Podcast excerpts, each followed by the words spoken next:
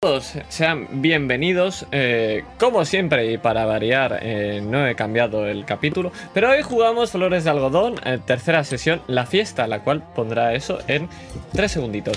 Pero antes de nada, antes de eso, vamos a presentar a mis queridos compañeros. Empezando, por supuestísimo, por nuestro querido Master. Master, ¿qué tal? ¿Cómo estás? Jack. Hola, pues bien, la verdad es que hoy bastante bien. Vengo preparado, he tenido todo el día y he estado esta semana sí, hoy sí. He estado hasta practicando las voces y todo. No me, luego no me saldrá ninguna como las he estado practicando, pero bueno, tengo bastantes expectativas de esta partida, a ver si no pasa como con la anterior y la acabo. Y, y esta es una partida tan buena como está en mi cabeza ahora mismo. Cuando dices que estás preparado, no nos lo queremos ninguno. No es una partida de verdad si estás preparado. Pero, pero siempre es buena. Son buenas noticias. Eh, el título está cambiado desde el principio, ¿vale? No, no, nada ha pasado. Eh, vamos a seguir por arriba con Sergio, eh, que interpreta a Julen Kerger. ¿Qué tal? ¿Cómo estás? Muy bien, algo cansado porque he estado todo el día de, de viaje. Pero bien, con bastantes ganas. Y hoy, que es la partida de la fiesta, Julien va a tener bastante foco. No sé si eso es bueno o eso es malo, porque viste cómo acabaste la última. Imagínate con más rato para llorar. Espectacular. Con menos 12 de, fe- de felicidad. Efectivamente, madre mía. Vamos a seguir con Cometa, con Vivi y Vivian que, que interpreta a Vivian Kerger. ¿Qué tal? ¿Cómo estás? Buenas noches, estupendamente. Me alegro un montón. Deseando reventar la fiesta. Por favor, lo pido. Eso y salva a Rose, por favor. Y, y vamos a, acabar las presentaciones con, nuestra querida Gloria Brady, que eh, ibas a decir la, única de las hijas eh, Kerger que no es hija Kerger, pero a lo mejor no- el máster nos ha engañado. Iván, ¿qué tal? ¿Cómo estás? cansado y con ganas de morir. Pero nada nuevo. Entonces estamos en el mood porque estamos todos igual. Yo al menos lo estoy. By the way, acabo de llegar de trabajar, eh, por eso hemos eh, tardado un poquito más. Así que las, lamentaciones van de mi parte. Y nada, y el que lo lamenta soy yo, eh, Adrián, que interpreta a Rose, la que van a vender o van a matar o van a hacer... Bueno, no sé, algo le harán, pero algo malo seguro. Así que, hechas las presentaciones, Master, ¿qué me tienes que decir? Dentro intro.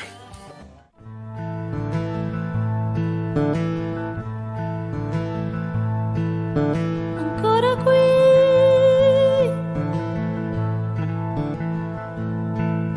Ancora tu.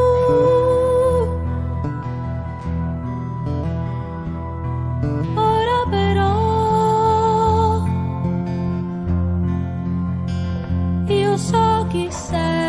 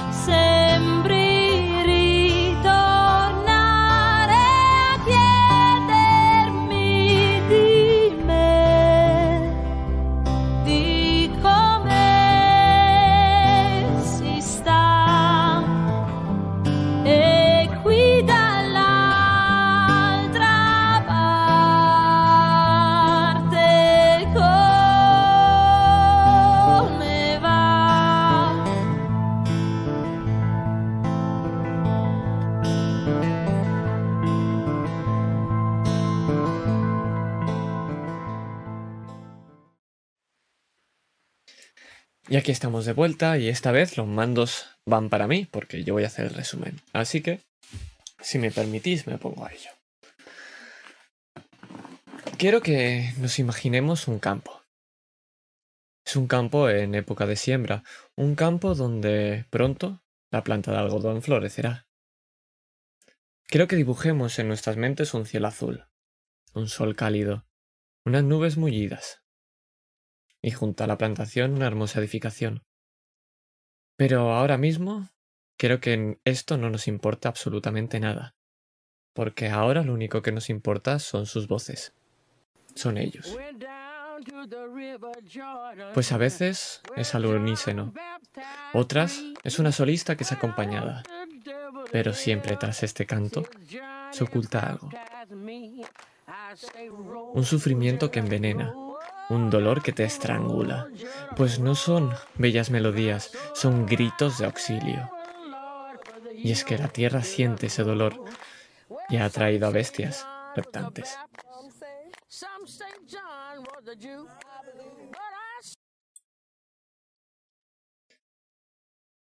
Una serpiente no es nada contra la fuerza de un revólver, pero su marca no son capaces de todos de portarla. Pero el Almokerger no es un negro, ¿verdad? Aún así, pese a ser un sureño, la muerte la acecha. Ahora solo Dios determinará su destino, igual que se determinará si quien es bueno recibe cosas buenas. El acecho de la muerte nos revela algo. Y es que no diferencia de razas, y quizá por eso es que ante este temor el amo nos revela algo. Pero ahora eso no nos importa, pues la serpiente sigue cazando. Una serpiente que se crió con una flor de algodón. Moisés escupe palabras de odio envenenadas, todas hacia su amo. Un papel, una compra, que llevará a la casa a la quiebra. Un anciano avanza, siseante, pues las serpientes en calma atraviesan los campos entre los negros. Pero ¿qué es lo que querrá el juez, abuelo de, de las flores? ¿Qué querrá él de los negros? Pues un negro reptil no entiende de fronteras y se adentra en la casa buscando cazar una flor. Una que cuando la encuentra se deja morder. Pues al final los dos son naturaleza. El negro Jerome tiene vigilado a Moisés y Rose le da la información que necesita. Los negros no pueden jugar a ser blancos, dice. Y las flores, la mayor, la más bella, es agitada por el viento y poco a poco se va marchitando. Y es que pese a sus vestidos y joyas, el mundo de Julien se viene abajo. Las jóvenes flores pero se unen. La que ha visto mundo es mecida por el viento. Y empieza a plantear que no todos los campos son iguales, mientras que la valiente e indomable flor la guía, mientras sortean tantas otras serpientes. Pues la última tiene grandes planes, pues su cría envuelve a Rose. El doctor traerá al mundo una raza superior, pero por ello acorrala a la flor, que podrá hacer frente ante sus colmillos. La vida se esfuma, y es que el momento de irse llega. Y él quiere que sea sin resentimientos. Quiero a cada una de mis hijas. Esa zorra se lo merecía. Esa zorra se acostaba con él cualquiera. Él se hace pasar por uno de los nuestros, pero lo sabe todo. Protege a mi hija. Es alguien muy especial. ¿Quién? es la pregunta, pero solo hay una respuesta. Pues las semillas de la flor viajera son del mismo campo que las tres flores. Protege a Gloria, Vivian.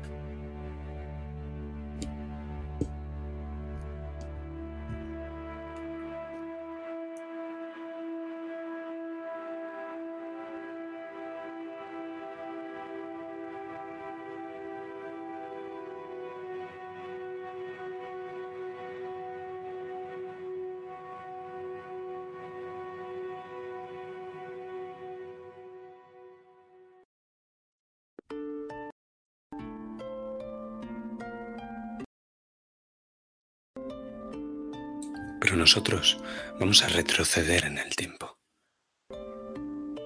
Y siguiendo el propio cauce del río Mississippi, llegamos hasta su mismo delta.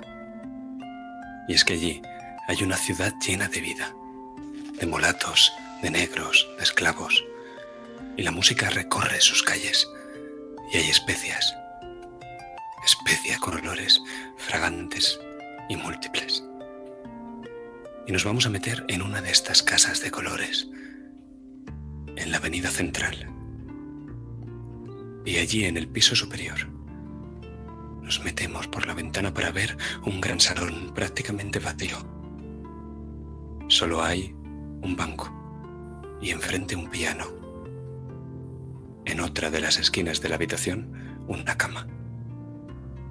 Porque es que Camil, Víctor y tú no necesitáis más.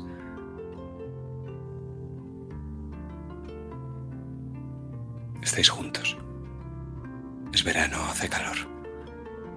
Él se ha despojado de su chaleco y lleva únicamente puesta la camiseta, esa camisa interior de color blanco, los pantalones.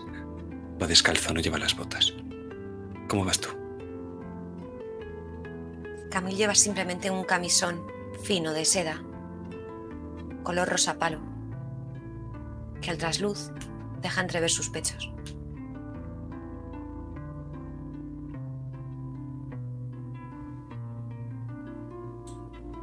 Eres preciosa. Eso ya me lo has dicho antes. Y se acerca para robarle un beso de los labios. Pues te lo repetiría una, dos y mil veces. Eres preciosa, Camil.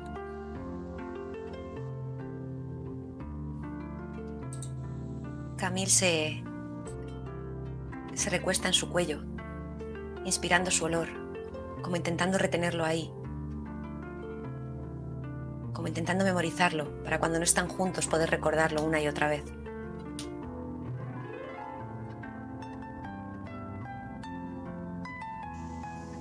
¿Quién te enseñó a tocar el piano?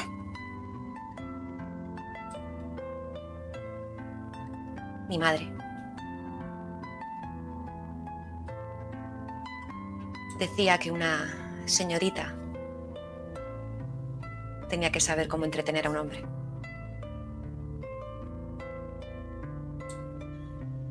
Mi madre también tocaba el piano.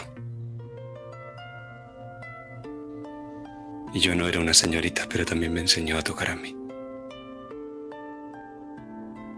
¿Qué piensas de eso? Pienso que el arte no entiende de color ni de sexo.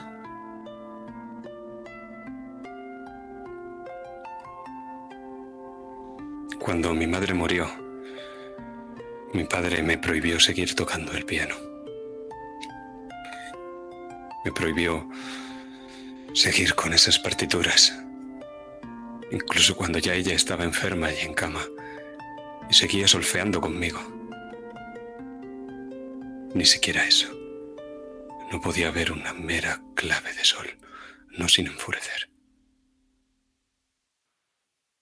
Camille aprieta con más fuerza a Víctor, como intentando consolarlo. Eso ya no importa. Porque juntos tocaremos el piano todas las veces que quieras.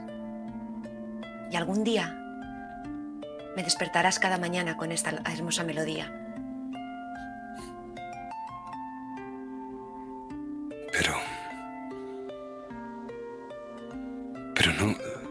Es algo propio de un hombre, tú misma lo has dicho. Lo decía mi madre. Yo no lo creo así, Víctor.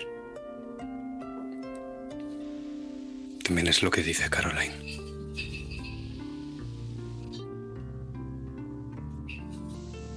Caroline no sabe ver en ti lo que yo veo, Víctor. Estamos de acuerdo en algo. Cuando mi padre murió y me convertí en el hombre de la casa, ya no podía seguir soñando con claves de sol. Tenía que gestionar la plantación, llevar los negocios, casarme, proteger a la familia, defender el honor. Un hombre como yo, un plantador, no podía perder el tiempo así. Y cuando me casé con Caroline, ella también me lo dejó bien claro. ¿Por qué tú eres tan distinta a ella? Porque yo soy la mujer de tu vida. He sido la que has estado esperando siempre. El destino quiso juntarnos y el piano fue lo que nos unió.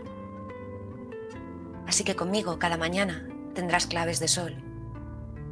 Y mientras tanto le va acariciando las yemas de los dedos. Cuán fácilmente te cambiaría... Cuán fácilmente la cambiaría ella por ti, Camille. Caroline es una ingrata. Pues hazlo. Hazlo, Víctor, nos queremos. Pero lo que ha unido Dios no lo debería de separar el hombre, ¿no? El matrimonio es sagrado. Tenemos hijos, hijas. El amor está por hijas. encima de cualquier matrimonio. Mírame. Vemos cómo le agarra la cara, acercándola a la suya. Nos queremos, Víctor. Nos queremos. Y eso es lo único que importa.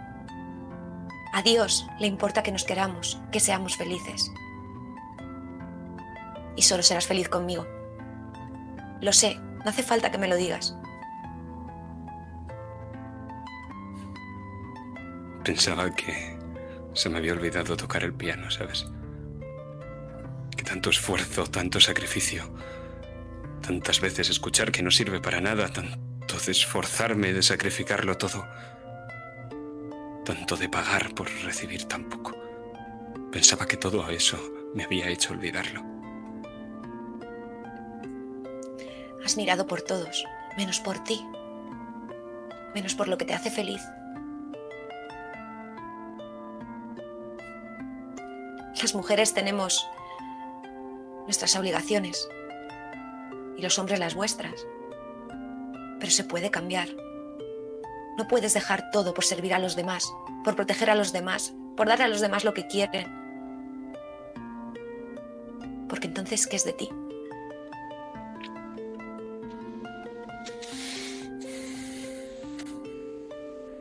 Tienes razón. Pero aún así mi padre me encomendó un único trabajo, el más importante de todos. Tenía que perpetuar el apellido de los Krager. Esa es la única tarea, Camille. Es lo único que he de hacer para ser realmente yo. No importa el piano. No importa nada más mientras... mientras tenga un hijo.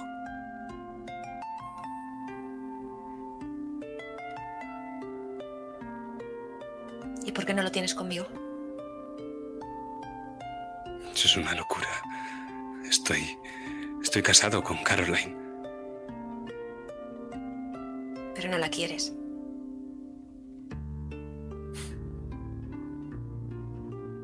Imagínate lo felices que seríamos los tres. Tú, un bebé y yo.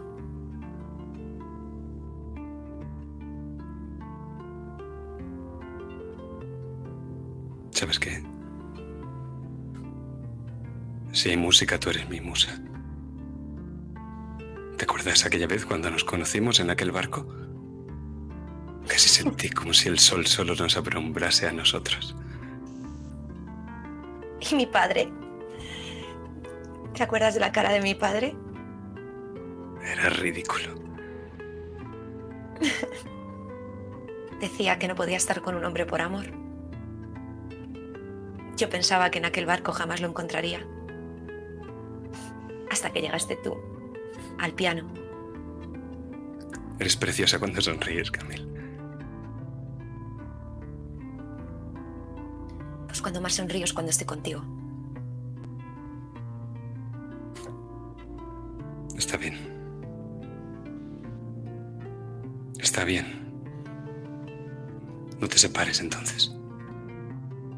Camille Brady, si yo te lo pidiese, ¿te casarías conmigo? Sí, sí, sí. Claro que sí. Te besa. Te besa profunda y largamente. Y con aquel beso de amor entre nosotros, vamos a salir por la ventana para ver ese delta del río, para oler las especias. Y es que ahora la ciudad es más feliz si cabe. Y la música que llegaba a nuestros oídos de este piano ya no es melancólica. Casi parece prometer algo nuevo.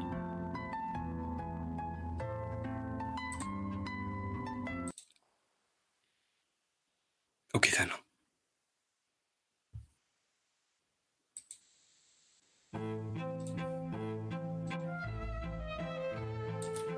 Son las seis de la tarde y el sol vespertino está arrojando una luz cálida y anaranjada sobre este jardín inglés colocado en la parte de detrás de la plantación. El jardín está cubierto de las rosas de primavera, y no sé si lo recordáis, pero este jardín es lo único que separa la gran casa de los Kerger con el resto de las plantaciones, de los esclavos, de las prensadoras y de los propios barracones. Ahora mismo hay toda una decena de criados vestidos con el uniforme de la clase blanco y negro colocando los preparativos. Y es que no solo hay rosas en el jardín, los robles y los magnolios también están en floración y podemos ver algunas de las flores de esas magnolias colocadas en los cetros florales, que por cierto ha hecho Moisés, y en las guirnaldas de las mesas. Hay colocadas como 20 mesas por todo el jardín y es ahí donde va a tener lugar el ágape con la comida en las mesas, con un par de sillas para que los más ancianos puedan sentarse. Mientras tanto, los criados irán llevando la bebida de un sitio para otro. Hay una docena, son están todos con el uniforme planchado, aseados, sus mejores ropas. Les has dejado usar jabón incluso, Julien, y todos llevan estas bandejas plateadas con bebida. Podemos ver a ti cercano a, a Camille conforme vas viendo por el camino principal cómo se acercan estos carruajes que llegan hacia la fiesta. Y te diré algo, Julien, porque creo que no me hace falta pedirte ninguna tirada para que sepas esto. Es posible que tú no sepas todos los pormenores económicos de la familia, pero realmente ese no era tu cometido. Lo que sí que está claro es que la imagen que se proyecte de los Kerger en esta fiesta va a determinar su futuro. Si se percibe que algo terrible está ocurriendo, los acreedores van a caer como buitres sobre vosotros. No puedes perder el tiempo. Tu padre tenía razón cuando lo dijo. Esta fiesta es la única forma que tenéis de solucionar vuestros problemas. Así es, y no podemos dar mala imagen. Y antes de que lleguen los invitados, con una rapidez increíble, voy a subir a, mi- a mis aposentos y voy a cambiar el vestido que estaba manchado de cuando me he metido hace un rato por la plantación. Voy a quitarme los el maquillaje corrido de Llorada y me voy a maquillar rápidamente y bajo otra vez. Y quiero que me, describas el vestido que llevas, exactamente dónde vas a recibir a los invitados y bueno, si tienes algún peinado o algo así, danos el color que quieras. Pues eh, me he recogido la trenza de espiga en una especie de moño atrás. Y al hacer eso, eh, resaltan aún más los pendientes y todas las joyas de mi madre que llevo. El vestido es uno con volantes, una gran campana con adornos florales. Es una fiesta de primavera. Y Camille, ¿qué lleva puesto? Camille lleva un vestido mucho más discreto. A ella no le hace falta ponerse orname- ornamentación encima para destacar. Lleva el pelo eh, recogido y un vestido de un solo color, de un azul oscuro, que hace remarcar todavía más la blancura de su piel. Largo, por supuesto, sin volantes, liso, muy elegante. Simplemente un bordado que nace desde el escote y baja todo lo largo de la falda. Y los labios pintados de color rojo. Pues estáis juntas observando cómo la gente dispone todos los preparativos.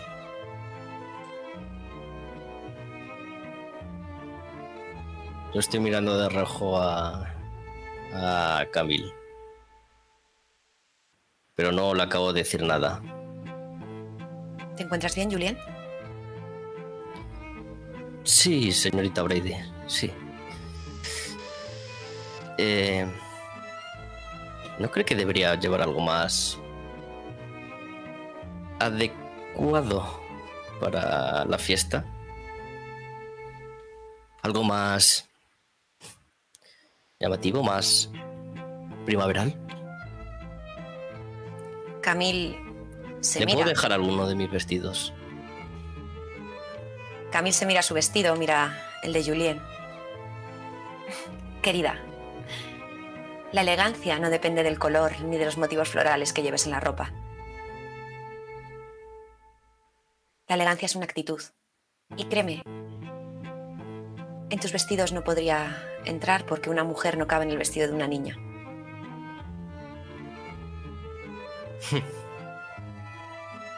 Bueno, quédate con tus vestidos de mujer.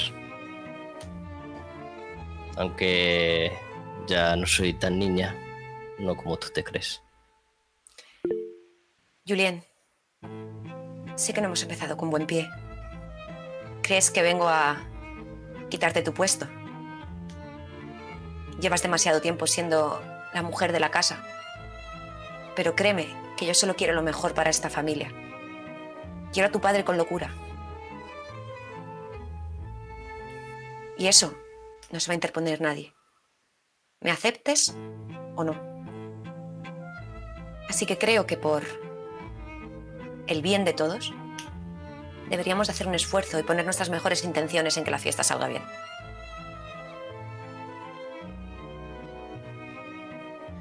En eso coincidimos. Esta fiesta es importante para todos. Si no queremos que todo se venga abajo,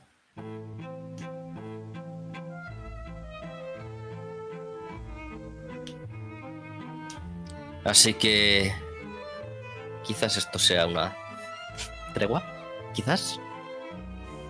Y ves cómo te sonríe con sus, eh, sus labios color carmín. Y te ofrece la mano para que se la estreches. Por cierto, Camil, ¿te puedo llamar Camil? Por supuesto.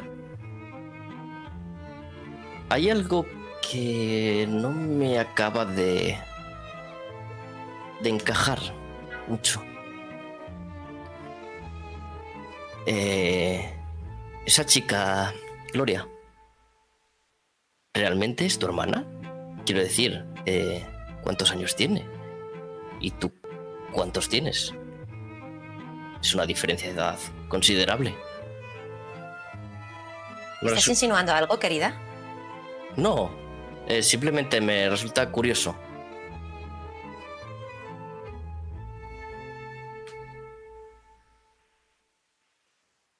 Dicen que la curiosidad mata al gato.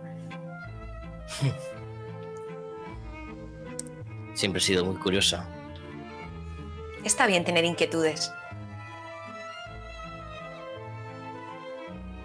Pero si de verdad te preocupa quién es Gloria, estás insinuando que es hija de tu padre. No estoy insinuando nada. Entonces, ¿por qué te sorprende tanto la diferencia de edad? O quizás estás insinuando que es de otro. Solo preguntaba por vuestra diferencia de edad. Es llamativo, siendo hermanas. Mi madre tenía problemas para tener hijos. Ya veo. Se pensaba que ya no podría tener más. Y de repente llegó Gloria, Mm. una bendición que hizo a todos muy felices. Me imagino que sí. Parece una buena Disipa- chiquilla. ¿Disipa eso todas tus dudas? ¿O también quieres que te explique cómo llegó Camila al mundo? O sea, perdón, Gloria al mundo. La verdad es que me lo imagino. Me imaginaba que ese tema sí lo conocerías. Las curiosidades es lo que tienen. ¿Sabes? El parto de Vivien tampoco es que fuese muy fácil. Siempre ha sido una niña revoltosa. Incluso la hora que llegó al mundo. Bueno, parece que se acercan los invitados. Y ves cómo se va, se aleja de ti y se acerca a la mesa para recibir a la gente. Y efectivamente, porque poco a poco van bajando de los carruajes y distingues a la rolliza y anciana señora Glodwin, Rodina Glodwin, que está todo el rato arrugando la nariz como si oliera muy mal, aunque sabes que es perfumado todo esto con flores. Y va acompañada de su hijo, que también es rollizo y tiene la cara picada de viruela, el joven Marion, que es ahora el plantador. También ves a un hombre de ropa hortera, estrafalaria y un violento perfume, probablemente la causa por la que la señora Rodina está arrugando la nariz. Es Horacio Poole, el señor Poole, y va acompañado de- de un indio. También ves a un hombre con gafas, alto y gris, que está al lado de Ulises. Es su padre, Eustace Mallory. Y mientras estás viendo todo esto, faltan todavía los Walters, se acerca a ti un negro completamente vestido de punta en blanco, pero aún así con la cabeza gacha y un violín entre las manos. ¿Quería verme, señorita? Sí. eh, Tú eras Aaron, ¿cierto? Sí, señorita. Mm.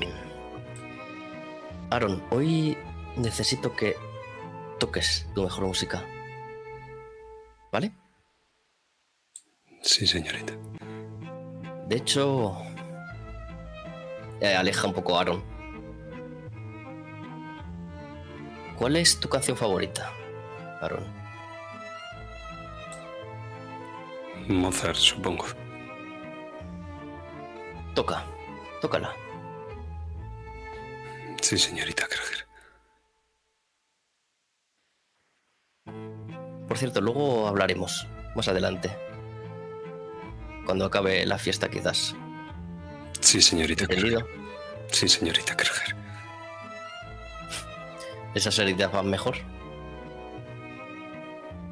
Sí, señorita Krager.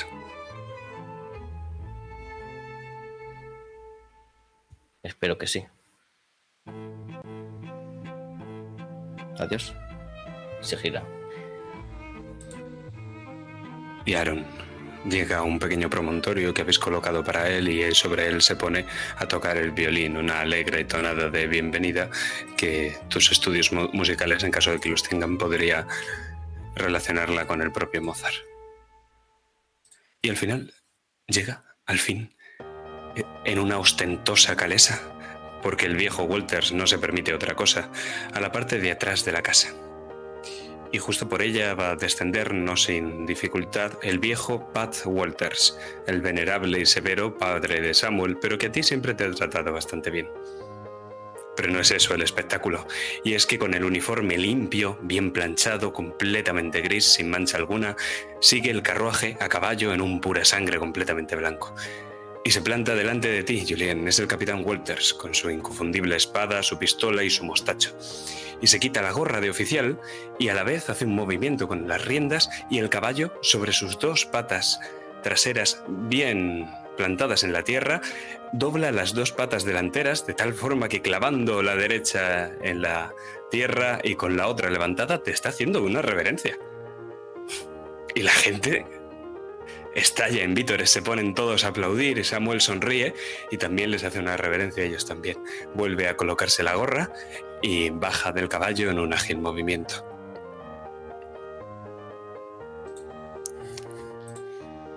Y luego acude a la calesa a ayudar a su anciano padre del brazo a caminar. Es un hombre encorvado, viejo, bastante arrugado, con el cabello completamente cano y de hecho algunas calvas en la cabeza y algunas manchas provocadas por el sol en la misma.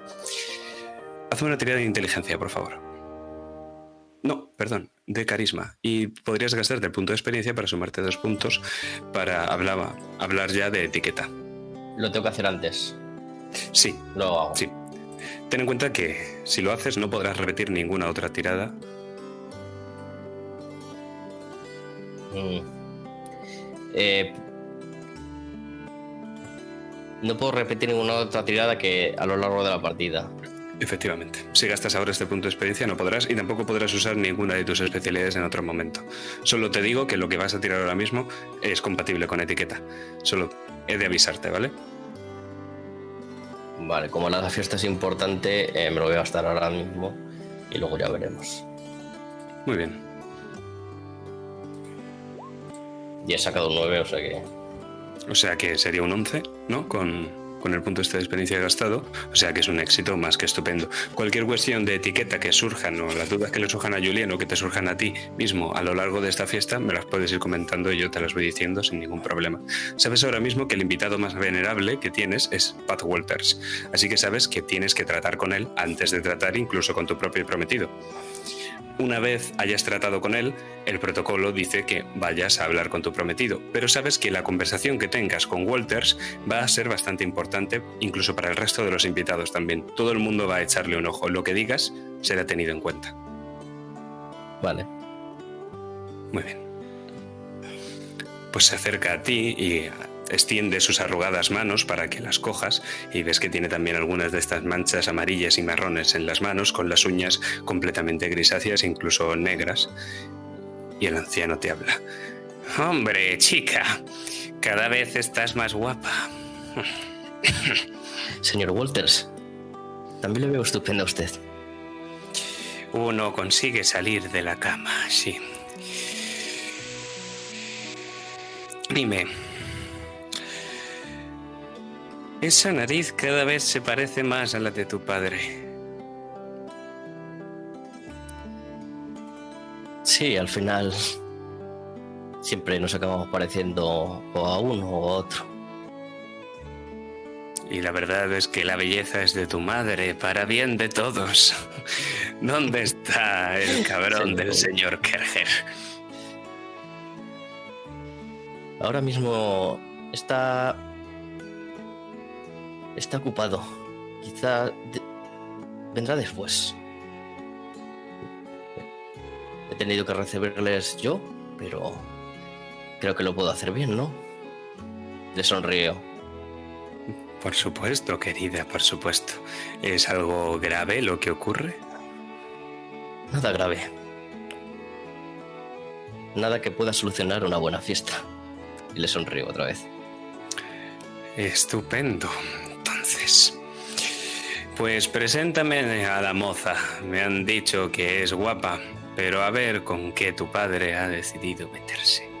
Si se ha tenido que ir al norte a buscarla, ya puede ser guapa.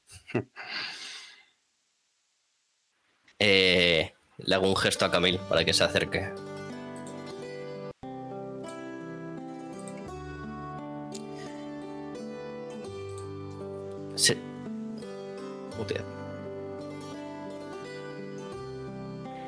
Camil se acerca eh, y pone una gran sonrisa y hace una reverencia ante ese señor que no tiene ni idea de quién es. Señor Con Walters. La señorita Brady, ¿no? Así es, la señorita Brady. Toda una belleza norteña, ¿no cree? Es bien guapa, sí, y también es vieja. Perdone, señor. Walters, Señor Walters. Eh, eh, Camil, ves a Julien eh, aguantándose la risa ahora mismo. Las mejores bellezas son las que aguantan en los años. Es usted el vivo ejemplo. Gracias, querida. Pero los hombres, a diferencia de vosotras, valemos más de viejos. Vosotras, cuando dejáis de poder darnos hijos, eh, sois un problema. Camil se tiene que morder la lengua muy fuerte, son las amistades de su prometido.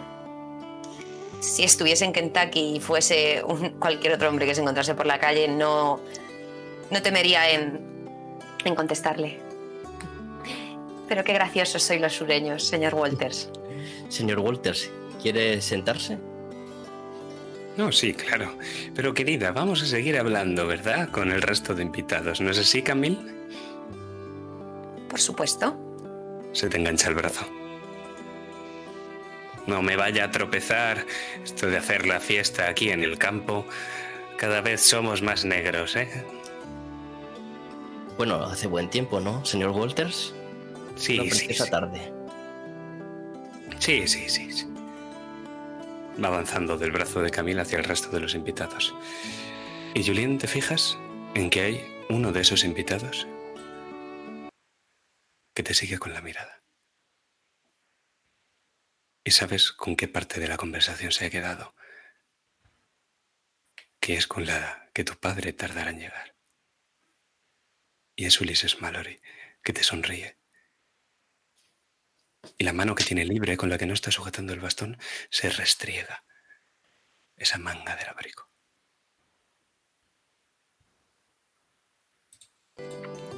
Estás espléndida, Julien. Eh, Acaba de hablar el capitán Walters. Estáis solos ahora mismo. Capitán Walters, le hago una referencia, una reverencia con el vestido. ¿Qué tal ha ido el día? Mm, Estupendo. He pasado la mayor parte de la mañana terminando de enseñar al caballo lo que tenía que hacer. Han sido meses de entrenamiento, pero ha valido la pena, ¿no es así? Ha sido impresionante. Em, se ha quedado buena tarde. Sí. Eh, quizás ahora no sea el momento, pero luego quieres dar a, ir a dar un paseo por la ribera del río. Tú y yo a solas. Y te sonríe. Sí, claro. quizá eh, cuando el, el sol baje un poco más y ya no haga tanto calor sería estupendo. Por ahora, ¿qué tal si paseamos por aquí, por la fiesta, que nos vean juntos? Sí, claro. Y lo coge del brazo. Y dígame cómo ha ido su día desde que nos vimos en Vicksburg. No. Un día largo. Largo. Y con bastante en qué pensar.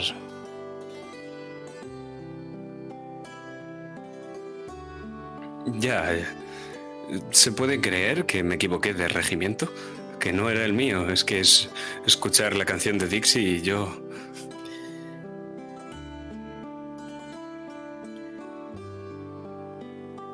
Eh, Julien se ríe. No, señorita, no tiene por... No era para reírse tampoco. Me podría haber metido en un lío. Sería bastante gracioso que se hubiese metido en un lío, ¿no? Por algo así. Por cierto, ¿qué tal? Bueno, igual no debería preguntar esto, pero ¿qué tal va la guerra?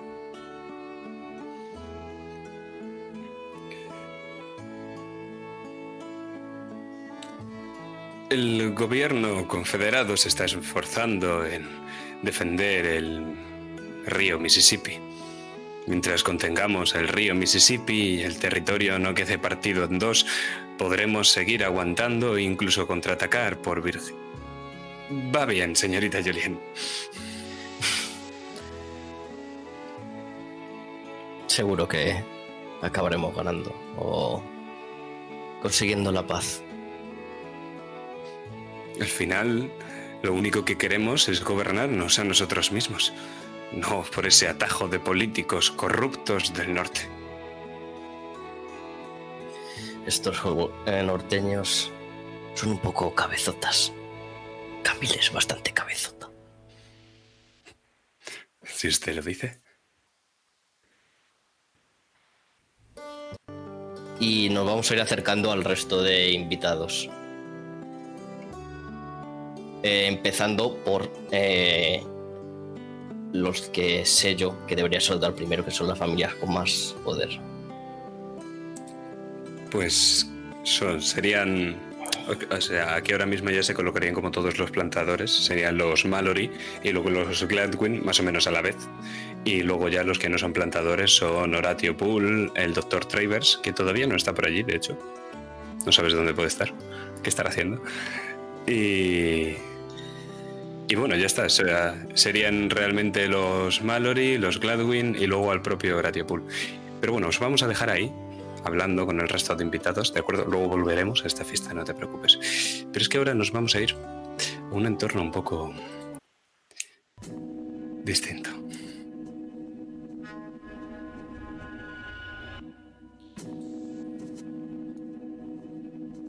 Y es que con las ventanas, las persianas y las cortinas corridas, el despacho de Kerger, pese a que todavía no es de noche, está mortalmente a oscuras. A no ser por esa vela que portas, Rose. Esa vela en ese candelabro de plata que ahora mismo es la única iluminación que hay. Y podemos ver la mesa atestada de papeles, pero que han sido pulcramente ordenados y sabes que no por Víctor Kerger. Porque alguien había estado en ese despacho, pero aún así no había tocado del cajón derecho al fondo. El sello que ahora mismo tienes en la mano es un instrumento de madera con cierta curvatura, de forma que se sella así. Y te podemos ver a ti, Rose, en ese lado de la mesa y en el lado contrario, justo con la puerta del despacho detrás. Está el doctor Travers. Y parece que la camisa le está apretando porque cada vez se le marcan más las venas y su rostro está adoptando un color rojo. No sois más que animales. Dame el sello. Tiene que entender, doctor, que cuando acorralas un animal, ¿qué es lo que ocurre?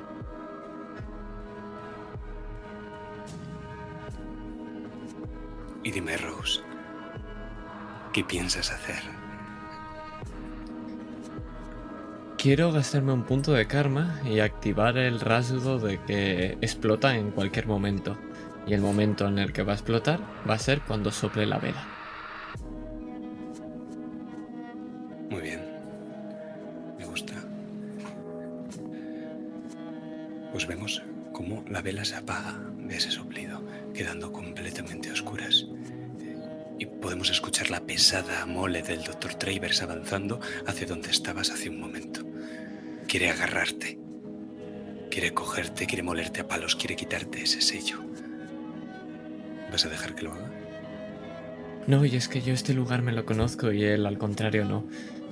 Sé la distancia con el, el, el escritorio y lo que hago es darle una fuerte patada para que le impacte mientras avance y que caiga al suelo, desorientándolo. Muy bien, pues tírame fortaleza. Vamos a ello. No he abierto un 8, no he abierto la, la ficha. Tienes un 1 en fortaleza. Un 9. Era la dificultad base porque habrías tenido un penalizador, pero por lo que has hecho y el hecho de gastarte el punto de karma, pues al final se te equilibra. Entonces sería un 9, lo cual es un éxito. Entonces, descríbenos lo que pasa. Lo que pasa es que de una fuerte patada le doy en la esquina de la mesa, todos los papeles salen volando a pesar de que no los veamos, y lo que hace es que la esquina de la mesa impacta contra la cadera, tambalea y cae al suelo rodando, choca contra la pared, contra el lado de un armario y cae en un par de, un par de libros. Y ahora está completamente desorientado. ¡Puta negra! ¿Dónde estás? ¿Dónde estás? Y es que lo siguiente que hago es coger uno de esos libros que hay encima del de la mesa y lanzarlo contra la ventana, estallándola. Y sonrío para mí. Si quieres el sello tendrás que ir a buscarlo. Pero yo el sello me lo guardo en uno de mis bolsillos. Pues esto es otra tirada. Yo entiendo que esto es una manipulación. Efectivamente. Pues hazme una tirada de manipulación. Tienes un 2. Es tu habilidad más alta de las sociales. El punto Y de no- experiencia me lo puedo gastar en algo, en porque tengo hurtar, creo. Ojo, ¿eh? es un... Sí, de acuerdo. ¿Sí? Por Sí, si no. acaso. Te quedaría otro para gastar a lo largo de la sesión, me parece bien. Entonces ahora mismo tienes lo que saques en lados más un 4.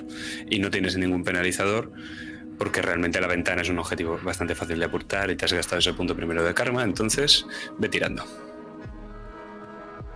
Pues menos mal. pues menos mal. Un 6. Eso es un éxito parcial. Entonces, sí, el doctor Travers se va a creer que el sello está ahí. Pero no por eso te va a dejar escapar. ¡Eres una zorra! Es como coge algo de la mesa, que rápidamente identificas como un pisapapeles, algo pesado. Y va a avanzar hacia ti, es cuestión de tiempo que te encuentre. Y que te dé con ese pisapapeles. ¿Qué haces? Lo que hago es intentar volver a engañarlo y por una última vez tiro uno de los pesados tinteros al suelo, intentando pensar que voy hacia la puerta. Lo que quiero hacer es que cuando se piense que voy a la, a puerta, contar hasta 5 y eh, embestirlo para salir de la- del despacho los dos a la vez.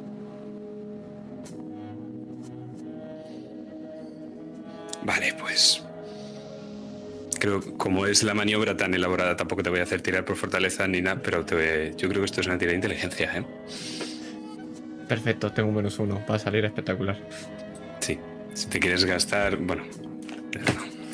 Un 8. Ojo, ese es un éxito parcial. Pues vale, te lo voy a poner fácil, ¿de acuerdo? Ambos vais a salir, pero os vais a hacer daño, ambos, ¿de acuerdo? Me parece, me parece correctísimo. Pues tírame un dado de 10, réstale un 3 y esa es la energía que te tienes que quitar. Lo puedes gastar en energía o lo puedes gastar en heridas. Un 1 de energía, bueno, fantástico. Que, que esto ha salido fenomenal. Madre de Dios. La diferencia entre quitarte heridas y quitarte energía es que cuando toda vuestra energía desaparece quedáis inconscientes. No morís. Cuando todas vuestras heridas desaparece, moriríais. Pero las heridas además os ponen modificadores y bueno, podéis ir variando. A esto me lo quedo en, heridas, esto me lo quedo en energía. Este uno iría para energía. ¿Me equivoco? Sí.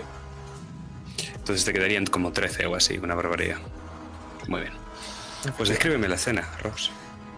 Pues vamos a escucharlo todos desde detrás de la puerta y nosotros vamos a ver simplemente esa puerta lisa. Y vamos a escuchar el romper del cristal, vamos a escuchar cómo se caen libros, cómo empiezan a haber pisotadas, cómo se rompe un pedacito de cristal y sabemos que todo se mancha de, tin- de tinta. Y es que de golpe un portazo choca y choca y se nos choca contra nosotros el cuerpo, tanto de Rose como del doctor. Todos manchados de tinta, lleno de papeles pegados. Y Rose es una esclava, pero ¿qué tal le sentará a el doctor que esté tan manchado para la fiesta? Pues probablemente fatal. Y al final cuando salís ya la luz del sol os da en los dos y él ve en qué estado está, se levanta. Rápidamente intenta restregar esas manchas de tinta con lo único que hace es empeorarlas. Te mira. Ahora voy a destruirte, negra. Me posiciono entre la puerta y entre eh, entre él, perdón, y las escaleras. Has ido a cazar al animal inadecuado. Y empiezo a pisar hacia atrás, poco a poco, sin dejar de mirarlo. Él te echa una mirada. Oh, si las miradas matasen, Rose. Pero logras bajar hasta el final de las escaleras y todavía con tu vestido de criada salir de la propia casa, dirigiéndote hacia el jardín.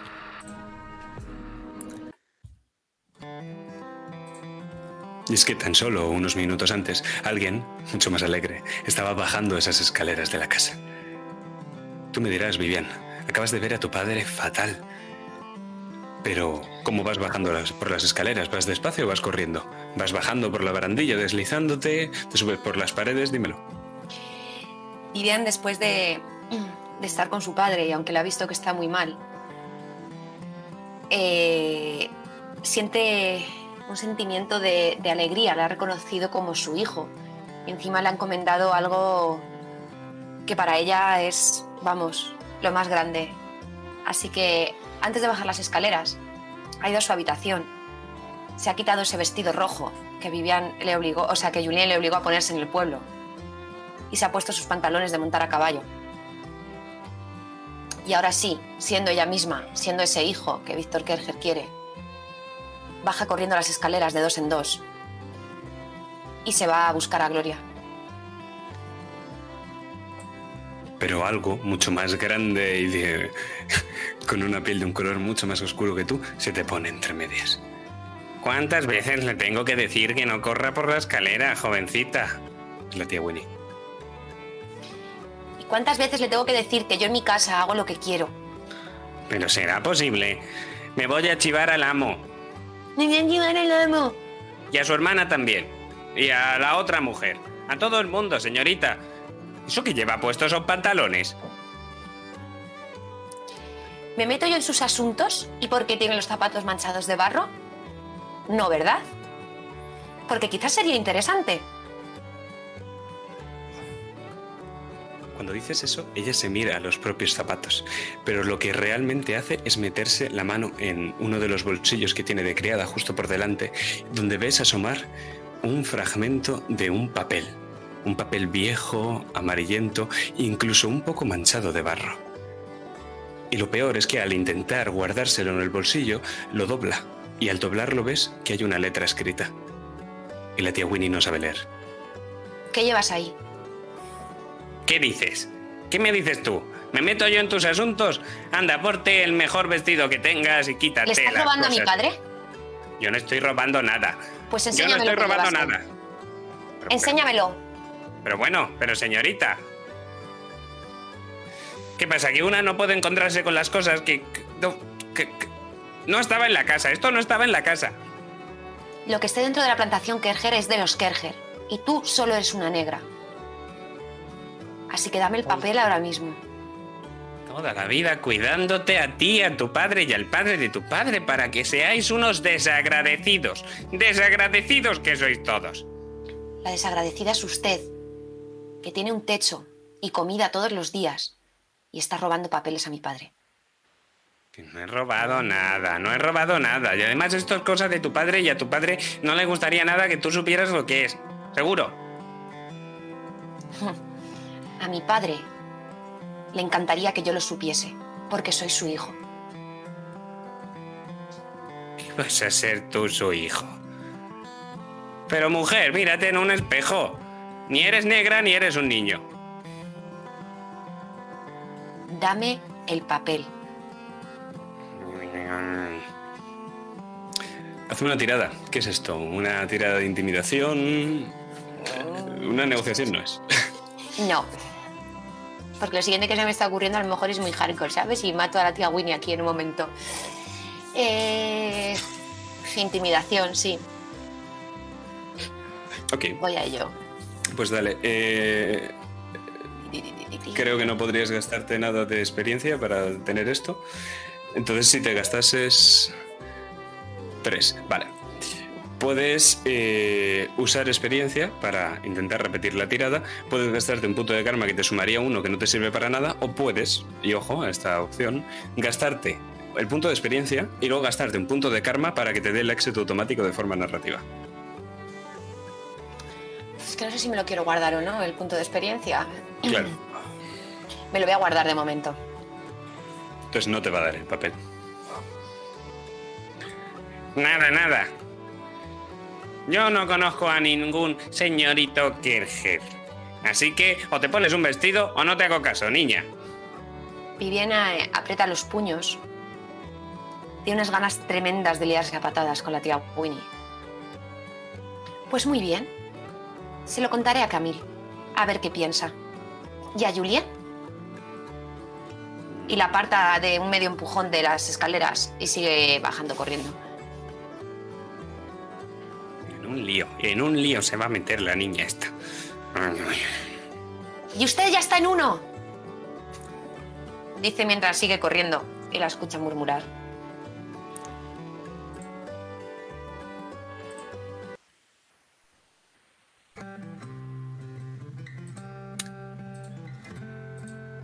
Y vamos a ver cómo Vivian está saliendo hasta esa fiesta donde ya están todos los invitados. Julien está hablando con muchos de ellos, pues con ella a Samuel Walters y distingues al resto de invitados de la fiesta. Rose está con ellos, está sirviendo esas copas y también puedes ver ahí, medio perdida, a Gloria. Estás en la fiesta, Gloria. ¿Qué, qué estás haciendo ahí?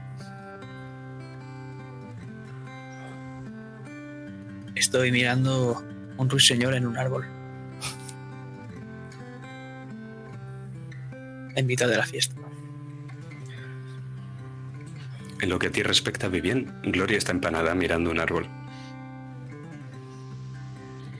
Vivien ve a Gloria, a pesar de que ya en este poco tiempo eh, había sentido que era alguien especial, que la había hecho sentir bien. Ahora la ve y sonríe, pero una sonrisa enorme, más grande que cuando hace unas horas le robó el sable a ese confederado y echa a correr hacia ella, llamándola. ¡Gloria! ¡Gloria!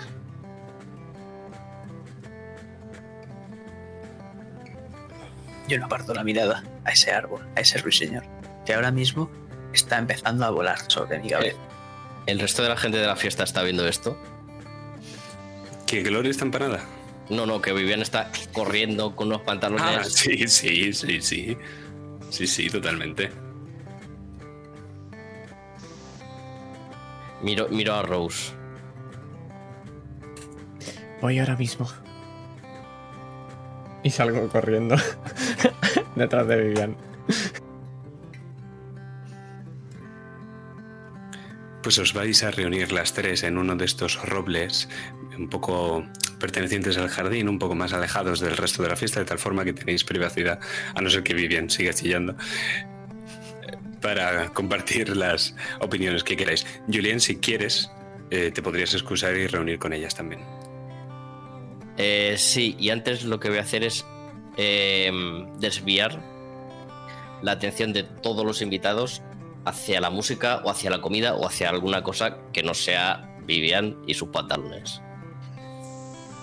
Pues me gusta, me gusta, porque esto te habría, te iba a quitar felicidad y sociabilidad, pero vamos a ver si aciertas esta tirada y por tanto no te la quita. Eh, creo que es una tirada de carisma, ¿verdad? Estás utilizando el propio carisma de Julien un poco para. o incluso manipulación, podrías, lo que más tengas. Eh, te digo. Carisma. Sí, creo. Vale, pues.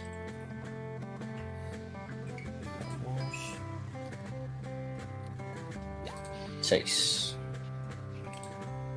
6 más 2 es 8, lo que sería un éxito parcial a no ser que quisieras gastar un punto de karma y se convertiría en un éxito completo.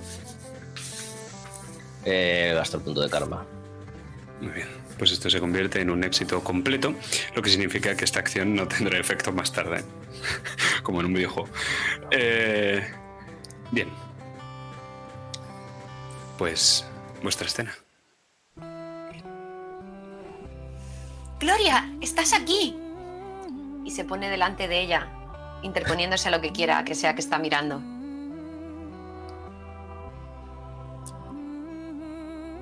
El ruiseñor hace exactamente 12 segundos que se ha ido, pero yo estoy mirando todavía hacia arriba, porque ahora mismo estoy viendo sobresalir un cuerno de mi frente, que para ti es una rama, con una sola hoja. Vivian coge a, a Gloria y le da un fuerte abrazo, con sus dos bracitos pegados al cuerpo, y la levanta incluso los pies del suelo. No te voy a soltar nunca. ¡Vivi! ¡Hace daño! Y se cae esa hoja de la rama. Perdona, perdona. Y te suelta. ¿Estás bien? Creo que sí. ¿Y tú? Estás bastante feliz. Estoy muy feliz, Gloria. Y mientras veo que Rose se va acercando y que Julien está haciendo toda su maniobra de distracción, cuando estemos solas te tengo que contar una cosa, pero prométeme que no se lo dirás a nadie. Vale, yo también tengo algo que contarte. Pero seguro que no es tan importante como lo mío. No lo sé. Mira lo que he. Y saco otra rama y te la coloco en la cabeza. Ahora somos unicornios las dos. Es como si fuésemos hermanas, ¿verdad? Porque siempre tengo que salir corriendo detrás tuyo. A ver. A ver, primera cosa. ¿Por qué llevas pantalones? Hola, Rose. Hemos avanzado en la investigación. ¿De verdad te importan los pantalones más que la investigación? Miro hacia atrás. Veo que Julien se acerca. Eh, cuando Julien se acerque, sí. Pero ahora tengo algo más importante todavía. Te miro a ti y miro a Gloria. Y te miro a ti y te mi- y miro a Gloria. Y dejo la mirada en Gloria. ¿Cuán importante es para ti ese libro? El que siempre muestras. Este. Saco. Es mi vida. Esto para mí es lo mismo. Y te saco el sello. Y te lo muestro. Necesito que me lo guardes y que nadie más lo toque. Vale, pero... A cambio de esto. Y saca otra pequeña rama. De acuerdo. Y- tengo la rama pegada en la cabeza. Eh, Ahora somos todos esto. unicornios. Y escucháis la voz de Julien. Hermana. Y os dais la vuelta las tres a la vez. Con los, con los palos todos a la vez. Hermana. Eh, Vivian se ha dado la vuelta, pero no la mira. Porque sabe que es a ella. Veo que vas bien vestida. Y te sonríe. ¿En serio? ¿Tú qué crees? Que a mí me encanta. Con esto puedo saltar, puedo correr y puedo defender a alguien si hace falta.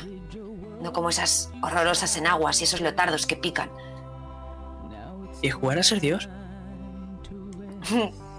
Shh. Vivian. Ven conmigo. Te No coge- puedo. Te, te coge de la muñeca. Que me sueltes, Julien, no puedo. Tira de ti y te aleja unos metros. Tampoco mucho. Y te coge por los hombros. Vivian.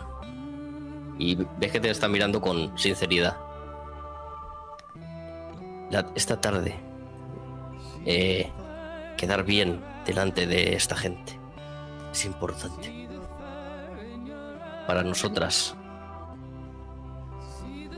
A mí esta gente me da igual. El que me importa es papá. Ves cómo se le está cayendo una lágrima. Julien, yo no soy como tú. Pero ya lo sé, Vivian. Pero lo tienes que ser por, por unas horas. He estado hablando con papá. Yo también, pero por unas horas. No tienen que saber nada de lo de papá. Lo sé. Pero papá me ha dicho que tengo una misión como su hijo, no como su hija. No me voy a poner el vestido. Así que si la fiesta es importante para ti, Mm, ve y disfruta con los invitados. Yo tengo mi propia misión, Julien. Vale. Haz lo que quieras, pero que no te vean. Por favor.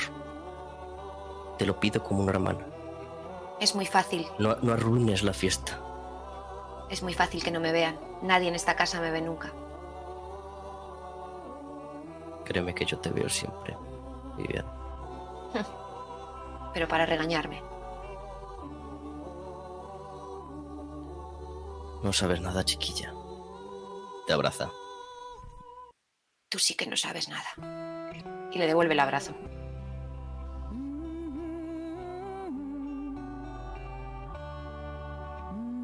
Tengo un plan. Vamos a salvar esta familia. Que no te vean. Y tú Y te- sonríe mucho.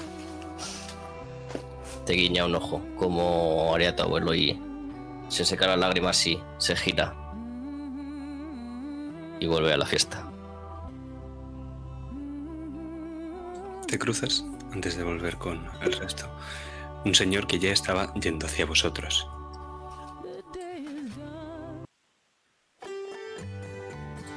¿Quién Es es? el señor Poole. Y de hecho, antes de reconocerlo en la distancia, ya llega su ola de perfume que ya hace lo propio. Perfecto, no me han hecho ir hasta ahí.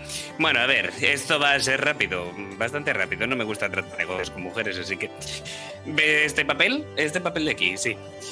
Eh, le puedo dejar mis gafas si le hace falta. Estas son todas las deudas que su padre tiene conmigo. Como puede ver, hay una serie de préstamos que empezaron hace 10 años y están empezando a saldar las cuentas ahora. Eh, contando con la cantidad inicial y todos los intereses agregados, hay alrededor de unos 12.000 dólares. No me iré de aquí sin haber recibido lo que me pertenece, bien en dólares o bien con esclavos. Yo entiendo que no tengan esa cantidad de dinero en metálico en casa para poder desembolsarlo ahora mismo, así que me llevaré los esclavos que me hagan falta. Mi indio está echando un vistazo a los mejores y estoy elaborando una lista, se la pasaré a lo largo de la tarde.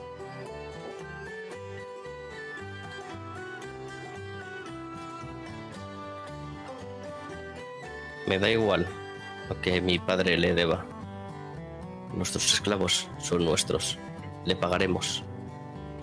Tenga por seguro que los Kerr siempre pagan sus deudas. Pero Eso es muy fácil no- de decir, no- pero no sé si es tan fácil. me parece ciertamente inadecuado que venga a Es más inadecuado hablar- que usted me interrumpa a mí. que venga a hablarnos de deudas y de dinero en la fiesta de mi padre, en la que se va a promover con su futura esposa. Un matri- matrimonio que será próspero y seguro que podrá pagar sus deudas. Entonces, Pero señor, señor, señor Poole, ¿por qué no divertirse hoy? Y lo, lo co- lo coge por la espalda y lo lleva con el resto de invitados. No, si Yo sonriendo. planeo divertirme. Y haciéndolo de una forma muy disimulada. Yo planeo divertirme. Me he puesto mis botas de divertirme. ¿Sabes cuánto me costaron? Las compré en New Orleans. 100 dólares cada una de ellas. Una auténtica barbaridad. Lo sé. Hay Sí. negros que valen ese mismo precio. Son de serpiente, ¿no? De cocodrilo. Mm, cocodrilo. Deben ser unas buenas botas. Lo son, lo son. Por supuesto que lo son. Y se van alejando hacia la fiesta. Por cierto, me encanta su perfume. Dice ya a lo lejos. También lo compré allí.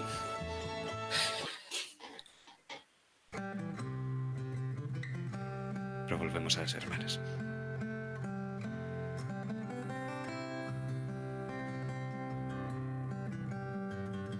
Yo estoy intentando coger el cuerno de Rose. Intentando jugar. Unicornio negro. Sa- ¿Sabes qué es lo que he visto? ¿Qué es lo que has visto? Pues estaba jugando a ser... di- Estaba jugando... Y te miro, Vivi, una mirada cómplice, de ninja. Y... Estaba cerca del río. Y me encontré con muchas serpientes azules. Muchas, muchas. Y me encontré también con una especie de barca o algo raro había un señor mm, como tú, pero sin cuerno. Y olía a bestia. Y parecía que vino con ella desde el pantano. Ya me contó el amo sobre ti. Tiene que ser bonito ver todo eso, ¿verdad? Y le acaricio la cabeza como pasando un poco por el forro todo lo que me ha dicho. No la trates como si fuese tonta. ¿Soy No. tonta? No. Sí, No. sí. ¿Y podrías reconocer a quién es ese que has visto con la barca, Gloria? Sí. El que huele a cuadra. Es negro. Vamos a buscar de verdad al negro de la barca y de las serpientes azules. Yo le creo, Rose. Bueno, pues más me vale que no esté cerca del doctor. Y te miro, Viviana. Tiene Y- planes. ¿Cómo planes? Quiere... Bueno, lo importante es que quiere hacer cosas detrás de la familia. Quiere robar eso. Y le muestro el sello de tu padre para hacer una compra. No lo podemos consentir. Por eso... Gloria, tú protege al sello que yo te protejo a ti. Dinos, Rose, ¿qué más debemos hacer? Con eso es todo. Yo también tengo una cosa que contar. ¿Me pertañe a mí? Sí,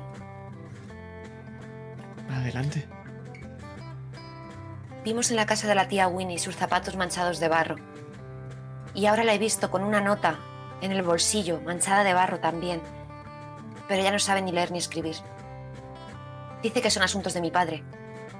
Pero no me fío de esa tía Winnie. ¿Qué querrá la tía Winnie? Quizá sigue con ese sello. Parece que todo el mundo lo quiere. Que nadie sepa que lo tiene la niña más desprotegida de la casa. ¿De acuerdo? Por supuesto, la defenderé con mi vida. Así me gusta.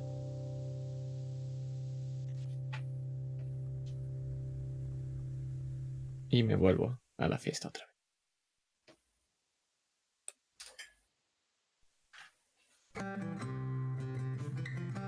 Pues vosotras me decís, ¿qué hacéis, Gloria y Vivi? Yo la quiero apartar un poquito más de la fiesta, Gloria. Vale, la podéis apartar hacia dos lados, hacia las plantaciones de algodón o hacia el río, por tanto el muelle, el embarcadero y cerca de ahí también están los almacenes de algodón. Hacia el río. Parece bien. Yo sí te creo, Gloria. Y vamos a encontrar a ese negro que dices que iba en una barca. Eso es Claro, lo que me tenías que contar. Sí, ¿le has dicho al unicornio negro lo del botón? Lo del botón se nos ha olvidado. Yo es que estaba viendo unas cuantas hormigas. Gloria, ahora necesito que me escuches atentamente. Vale, Tengo que contarte una cosa que no le puedes contar a nadie. De momento. claro. ¿A ti te gusta tener hermanas?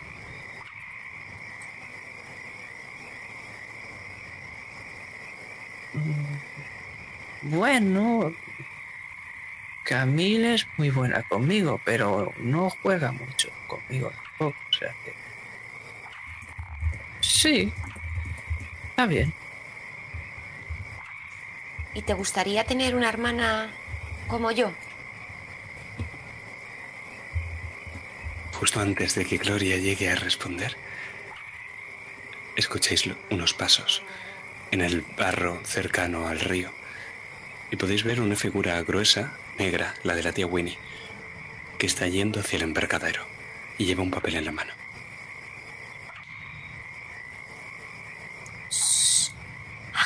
Gloria. Ah, vale, eh, eh, estaba por ahí, por donde va ella. ¿Podemos ir sin ser vistas? Con ¿O estamos tirada. relativamente cerca? Está cerca, pero podéis ir con una tirada de percepción y esto entra como espiar por si alguien quiere gastar su punto de experiencia. Vale, yo tengo espiar.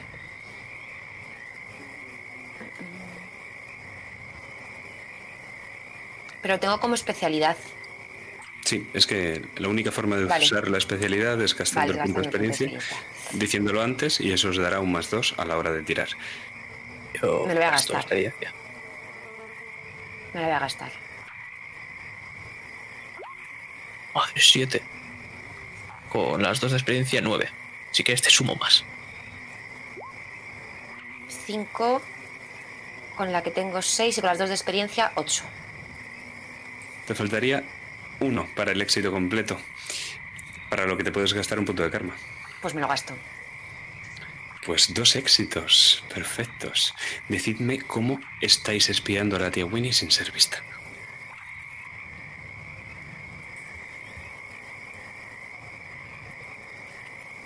Gloria, dale. Pues yo me he tirado al suelo y estoy reptando como una de esas serpientes azules. Porque cuando antes las he visto, he visto que eran demasiado sigilosas y eran muy difíciles de ver. Entonces me estoy llenando de barro ahora mismo. Y voy intentando apartar las ramas de los arbustos con mi cuerpo. De vez en cuando, Vivi, puedes escuchar un siseo. Pues para tu sorpresa, Gloria, donde la balsa estaba oculta por la maleza cerca del embarcadero, pero no en el propio embarcadero, la tía Winnie sí que se está dirigiendo hacia el embarcadero, hacia los muelles. Y ahí hay unas, unos maderos que hay en el suelo. Es como si hubiera habido un compartimento antes de la propia pasarela donde se amarran los botes y los barcos que cruzan el Mississippi. Es como si hubiera antes algo de completamente de madera, que ahora estaba formado por tablones viejos y podridos, y es como si alguien los hubiera levantado, los hubiera roto. Y la tía Winnie se dirige hacia ahí, pero en lugar de tocar alguno de esos maderos, coge el papel que llevaba y lo deja ahí. Está refunfuñando, la escucháis. Mm, niñata. Y luego se sube el vestido y vuelve por donde ha venido en dirección hacia la fiesta. Ha dejado ahí un papel. Si pudiésemos ver a, a Gloria y a Vivian de frente, veríamos cómo Vivian no pararía de hacerle gestos a, a Gloria, con las manos, con los dedos, indicándole todo en silencio, mostrándole los zapatos manchados de barro, conectándolo con los que habían visto, el papel del que he hablado antes. Tenemos que cogerlo, Gloria. Es el papel que no me ha querido dar. Pues vamos. Empiezo a andar. Shh, Todavía no. Cuando se haya alejado un poco más. Ah, vale.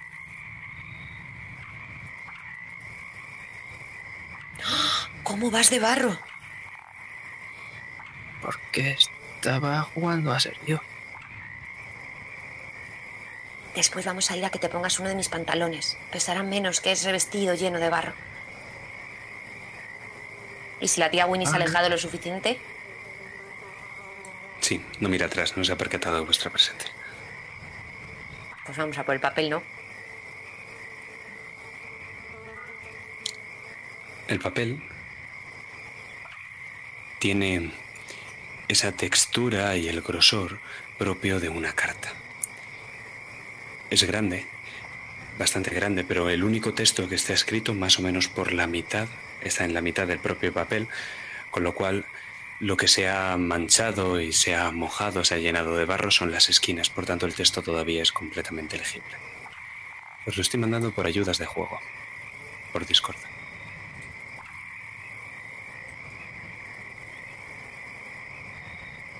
Si alguien quiere, alguna de las dos lo podría leer en voz alta.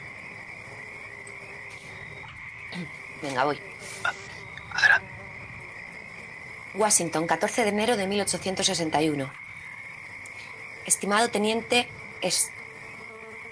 Stardwick, como oficial superior destinado en Baton Rouge y al cargo de la compañía D del primero de artillería de los Estados Unidos, le ordeno que se niegue a aceptar la rendición en los términos ofrecidos por el capitán James Walton al mando de las milicias de Luisiana. Los 20 lingotes de oro con valor de 60.000 dólares que conforman el almacenaje del arsenal de Baton Rouge no han de caer en manos de los sublevados, por lo que le ordeno a usted y a su regimiento que lo protejan con su propia vida si es preciso. En caso de como, amenaza, de como amenazaba en su carta, si no recibían refuerzos, deserten usted o alguno de sus hombres serán considerados criminales, criminales. Tratados como cualquier soldado secesionista y no hallará cuartel o tierra segura en las zonas controladas por el legítimo gobierno de los Estados Unidos. Winfield Scott, comandante general del Ejército de los Estados Unidos de Norteamérica.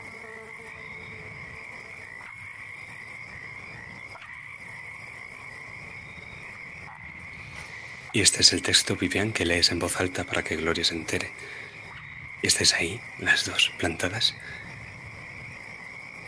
en mitad de todo esto. En mitad del pantano.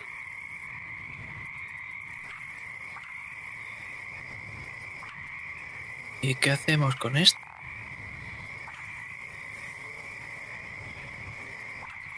Vivian, supongo que aunque la ha leído no se ha enterado de nada, no sabe muy bien, no conocerá ninguno de esos nombres, ¿verdad?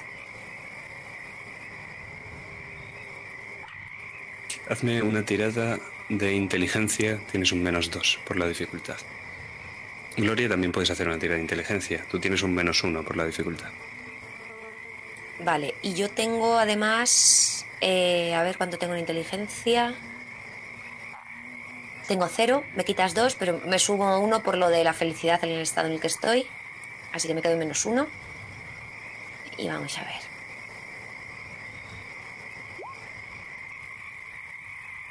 No tenéis ni pajolera idea de lo que pone en ese papel. Podría estar en otro idioma distinto al inglés que quizá lo entendierais mejor. Tenemos que quedarnos la gloria. Hay que enseñárselo a alguien. Si no me la ha querido dar, es porque está haciendo algo que no está bien. Ha dicho que eran cosas de mi padre, pero ni es la letra de mi padre, ni aparece su nombre. Pues entonces Julien deberá saberlo. O tal vez mi hermana. Lo mejor sería contárselo a mi padre, pero no creo que pueda leerlo. ¿Y quién vendrá a recogerlo? ¿Nos quedamos aquí entonces? Tenemos que escondernos muy bien. Y esperar a ver quién viene. Pongo detrás de una, asomando un poco la cabecita. Mejor arriba. Arriba no miran nunca. Y empiezo a escalarlo poco a poco. Y entonces lo escucháis, el característico silbido, casi olvidado, de un vapor fluvial del Mississippi, resonando en toda la plantación. Y en la fiesta, Julien, Rose, los invitados se sorprenden, algunos incluso se asustan, pero su curiosidad acaba siendo superior a su miedo y todos se alejan al jardín en dirección al embarcadero para averiguar al menos qué bandera lleva el barco que se acerca a esta costa del Mississippi. ¿Tú qué haces? ¿Vosotras qué hacéis? Yo termino de ayudar a subir a Gloria al árbol y me subo detrás de ella. Julien Rose. Eh, Norsfall está en la fiesta. Todavía. Horsfall, que diga. Debe ser el señor Horsfall. Vayamos a ver. Y acompaña a todos los invitados. ¿Vas con ellos, Rose? Sí, iré con ellos también. Algo me huele que Lore y Vivian, si estaban hablando de, de ir a buscar al negro, me asusto por ellas, me preocupo y voy a ir.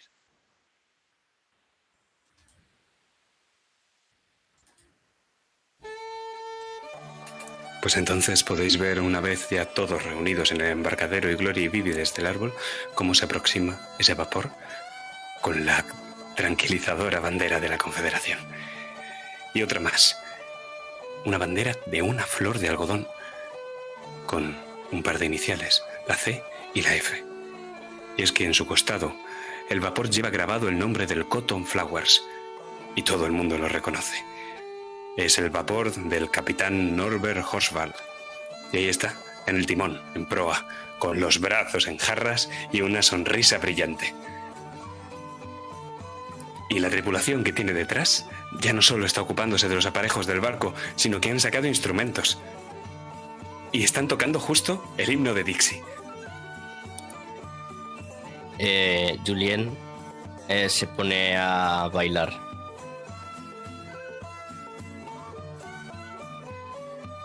Y lo hace de tal manera que todos los invitados se quedan prendados de ella. Y aprovecho para activar uno de los rasgos de Julien, que es...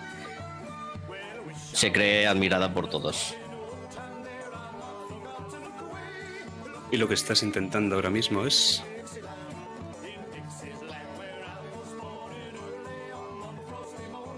Es quizás mostrar el, el apoyo o la felicidad que siento hacia los confederados.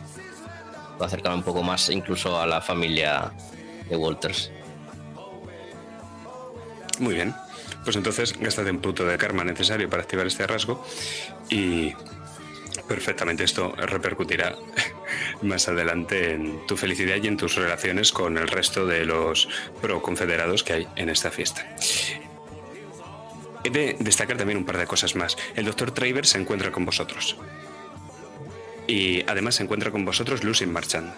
Si bien mantiene un perfil bajo, está colocándose a la cola de todos, parece intentar est- estar esquivándote, Julian. ¿De acuerdo?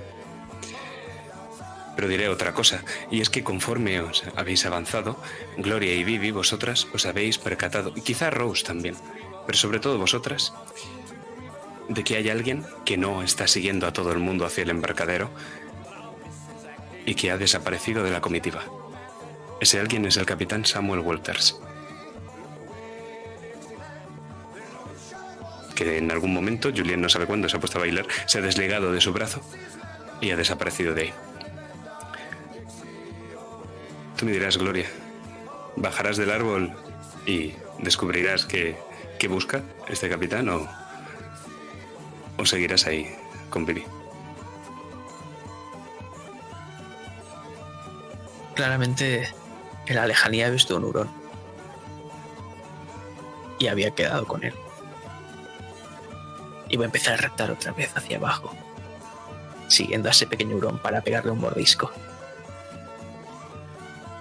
Pues luego vamos a ir a ello, pero de momento vamos a ver cómo el Cotton Flowers se aproxima y el capitán Horsfall es todo un hombre de mar y coloca eh, perfectamente en el embarcadero, en los muelles, aquel vapor fluvial y luego toda la tripulación sube a la borda con los instrumentos, algunos cantando y siguen interpretando el himno de Dix. Él baja de un salto al suelo y con una sonrisa de oreja a oreja sonríe y con los brazos, eh, bueno, con los brazos así avanza hacia vosotros. Está, está extasiado por la entrada tri- triunfal que ha hecho y de hecho los propios invitados también le aplauden. Horsfall es un hombre bien parecido. Tiene una mandíbula cuadrada, un pelo cortado de un estilo muy poco militar, de hecho lo contrario a lo militar, que es una melena rubia que le llega más o menos por el cuello, y tiene una barba de tres días que se está mesando continuamente. Conforme avanza, os dais cuenta de que su cuerpo está bamboleando, como el de los hombres de mar que están acostumbrados a vivir sobre la proa de un barco. En este caso, los hombres de río, ¿no? Sin embargo, donde normalmente cuando se ve a un marinero fuera de tierra, este bamboleo se identifica como que es un patán, es un patoso. En este caso, se mueve con una agilidad casi felina. El hecho de que está moviéndose continuamente hacia los lados, hacia atrás y hacia adelante, lo hace parecer bastante ágil. Y es que el capitán Norbert Horsfall no es ningún muchacho. De hecho, debe estar más cerca de los 40 que de los 30. Pero es un hombre muy atractivo. Si Gloria estuviera aquí y lo estuviera mirando directamente, lo que vería es un lobo, un lobo de mar.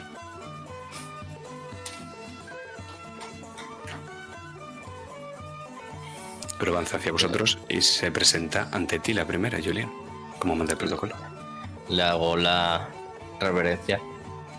Etiqueta. Capitán Horsfall. Señorita Kerger, supongo. Así es. Y ves que no te lo está diciendo a ti, se lo está diciendo a Camille. Mientras le ofrece la mano. De momento, Brady. Ah, es usted la... Entonces la segunda flor de... Usted, ¿verdad? Usted es la señorita Kerger. La señorita Kerger. De momento. Están las dos preciosas. Supongo que usted es la esposa de mi amigo Víctor Kerger. O la futura esposa, quiero decir. La futura. Ya falta poco para el enlace. Pues encantado de conocerla. Me estoy muriendo de hambre. Por favor, que me traigan comida y un vaso de whisky.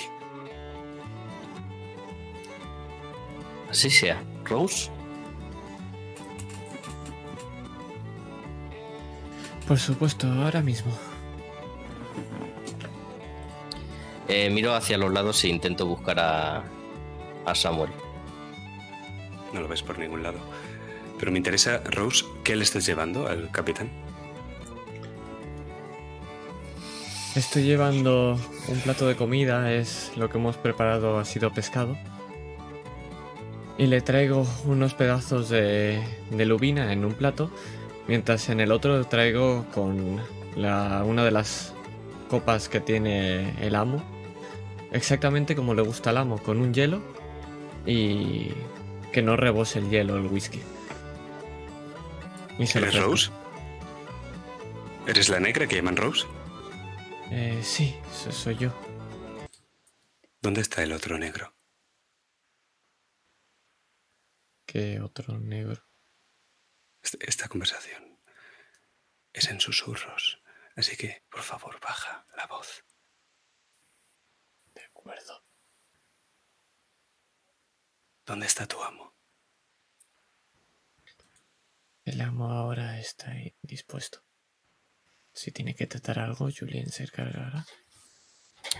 Estoy buscando al criado de tu amo, no a una mujer.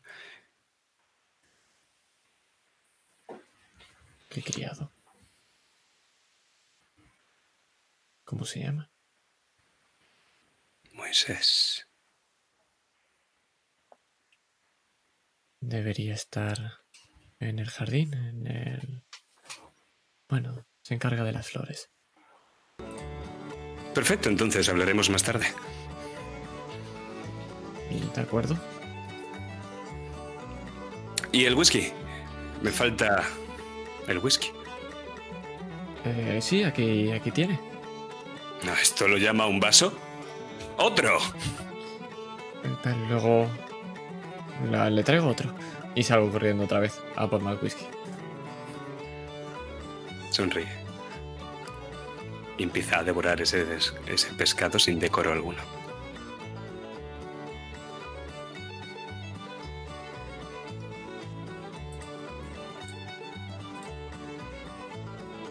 Yo miro a Camil, intentando descifrar qué piensa de este hombre. Si Julien la observa bien, va a ver que está poniendo buena cara, sonriendo, pero en su mirada puede atisbar una mirada de otro gilipollas sureño.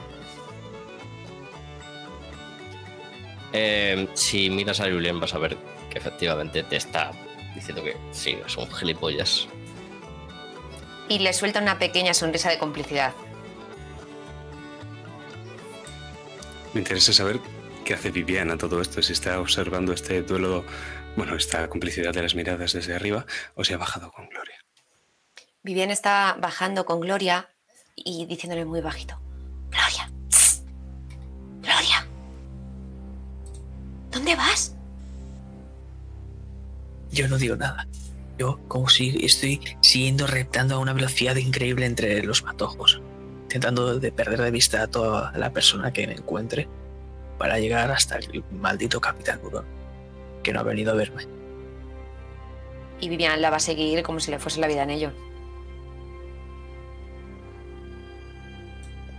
Pues podemos ver que se dirige hacia uno de los almacenes de algodón, que son esas grandes estructuras rectangulares de madera con una bóveda triangular con postigos para que el techo no se caiga encima de los esclavos mientras trabajan apilando, desmigando ese algodón.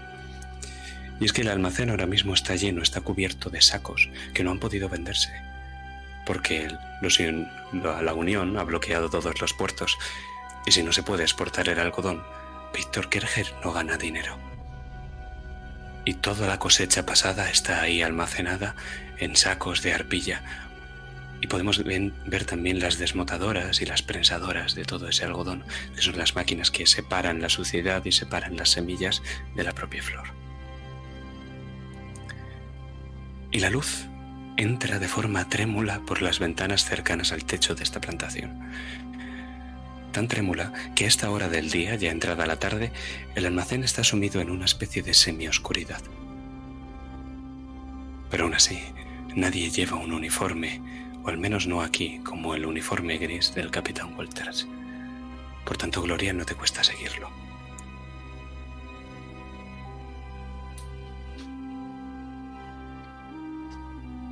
El capitán Walters va mirando alrededor para comprobar si alguien lo sigue.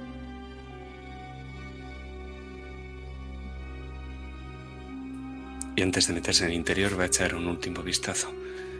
Me temo que vamos a tener que tirar. Ay, qué miedo. ¿Está bien, Gloria?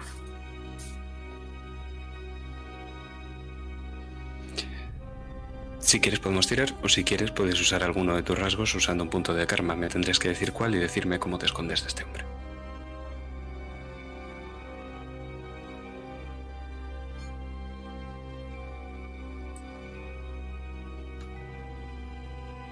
Quiero activar el. El rasgo de. El cerebro funciona diferente al de los demás. Y ahora mismo me voy a transformar en esa serpiente. Y mientras empiezo a reptar, voy a buscar una ventana por la cual colarme. Y empiezo a ver un montón de serpientes a mi alrededor. Y empezamos todas a sisear haciendo que el capitán Walters mire hacia atrás, buscando ese siseo. Pero yo estoy reptando, colándome por cualquier otro lado. Es que la imagen, cuando llegue Vivian y se le encuentre, va a ser esperpéntica, porque se va a encontrar con Gloria encaramada a una de las ventanas de la parte de arriba del almacén del todo. Y si ya le costaba subir un árbol, ¿cómo habrá podido subir por esa pared de madera? Pero lo importante es lo que puede verse del interior. Porque el capitán Walters no está solo. Apoyado en la pared de madera y envuelto en la oscuridad, hay un negro. Un negro con un látigo. Y reconoces al capataz, Tom.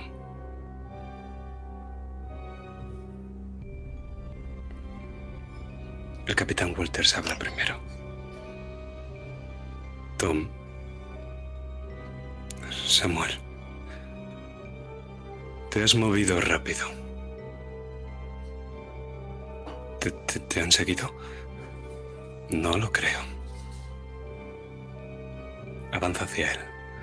Echa la mano a la espada y a la pistola.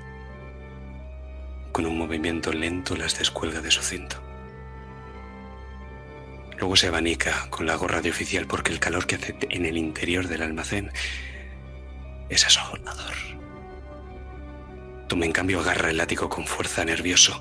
Tiene todo el cuerpo tenso. Y el capitán Samuel Walters avanza hasta que está a un paso de distancia. Pero que habla ahora Tom. ¿Cuánto tiempo ha pasado? Siete años, negro. Siete años. El decirle esto, lleva la mano a su barbilla y se la levanta para que le mire a la cara.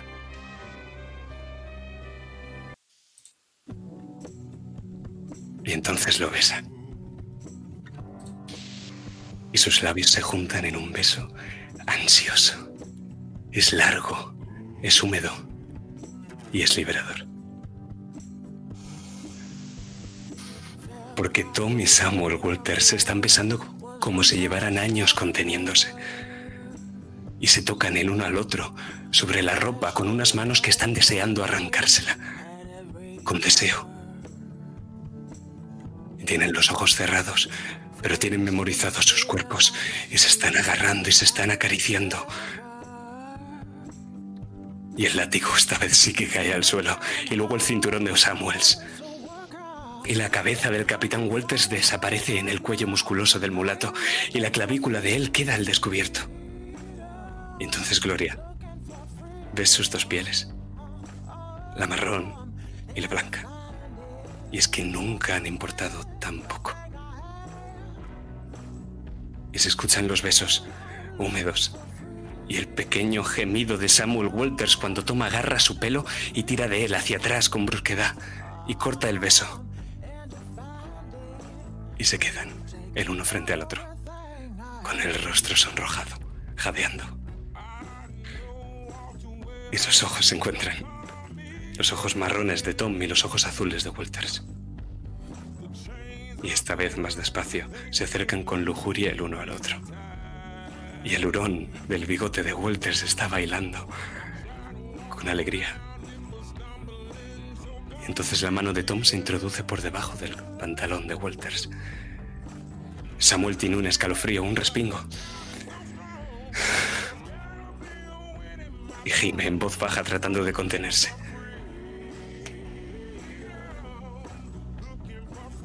Y el capitán Samuel Walters, el disciplinado, oficial del ejército de la Confederación, no puede mantener la compostura. Intenta besar a Tom para que él, su amante, calle sus gemidos, pero este le aparta la cabeza y le sonríe, manteniéndole la mirada, torturándolo poco a poco. Y de repente un empujón. Y ahora vemos sus cuerpos semidesnudos en la pared, uno detrás del otro. Y se están amando. Se están amando con fuerza, con ansia, se aman con deseo, con lujuria. Pero va a ser corto. No pasa mucho tiempo hasta el orgasmo. Y es que da igual la duración. El tiempo que están juntos, el tiempo que están amándose. Son libres. Son libres del color de piel, de la disciplina del ejército, del látigo, de cualquier amo, de cualquier padre. Pertenecen al uno al otro. Y eso hace que sean libres.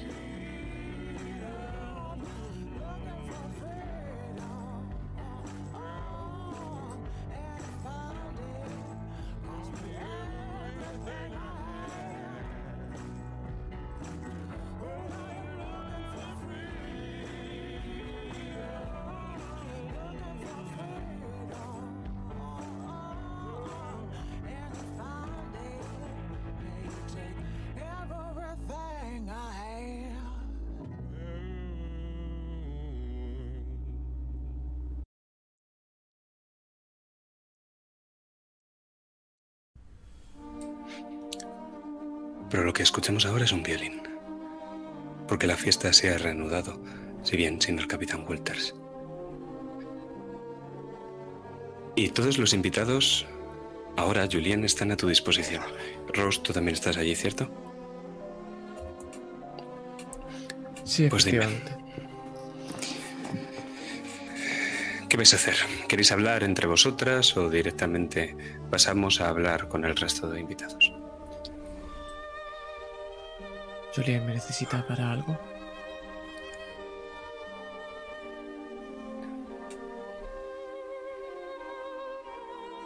No realmente. Pero sí quiero saber qué sucede con esa niña y con mi hermana. Cuando dice hermana te está mirando a los ojos. ¿Puedo vigilar a Vivian y a Gloria? Rose, ¿qué sucede? Te susurra. No lo sé, pero parece que quieren aprovecharse del amo de alguna de las maneras. Todos aquí. No te acerques, sobre todo a Travers. Quería comprarte. Sí, quería hacer una nueva raza. ¿Qué? Quería que fuera la madre de una nueva raza de negros.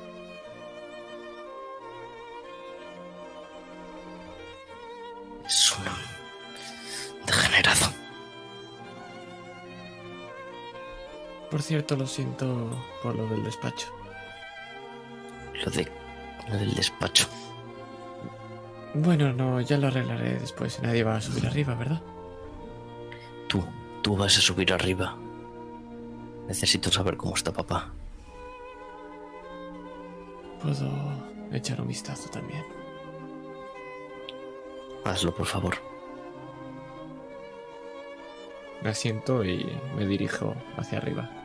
Sobre todo vigilando que nadie me siga, porque le tengo miedo al doctor. Te veo como Rose entra en la casa. Antes de que entre, hay alguien que le intercepta. Y no es el doctor, afortunadamente, es el capitán Norbert Horsfall. ¿Tú no comes pescado? Yo estoy aquí para servir, no para comer. Es que los negros también solo coméis pollo, eso es lo que me tienes que responder.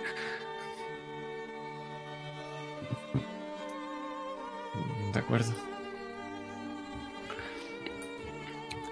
Mira, chica. Tu amo, por lo que he oído, está enfermo. Y el criado no aparece.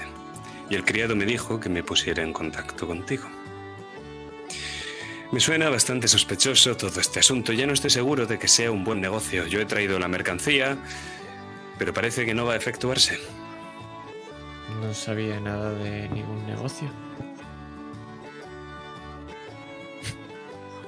Está bien, entonces tendré que volver por donde he venido. No, pero cuéntame si me ha mandado a mí. A lo mejor le puedo ayudar. Su amo, por lo menos lo que Moisés me dijo al principio, era que quería llevar este asunto con discreción. La compra de tales utensilios suele despertar algunas ampollas, algunos cotilleos, ya sabe cómo es el sur. Claro, por, por supuesto.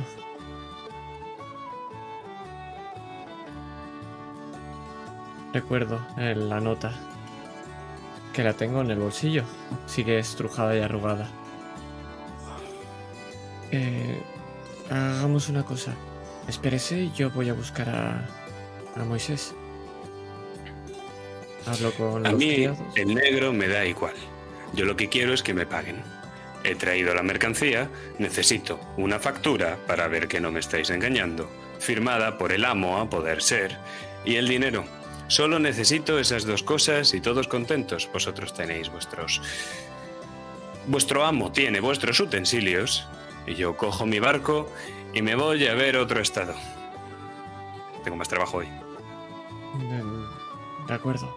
Pues, eh, disculpe un segundo, voy a hablar y, y le... Sí, un segundo. Y me empiezo a ir hacia atrás. No te olvides el pollo. eh, que, claro, eh, el pollo sí.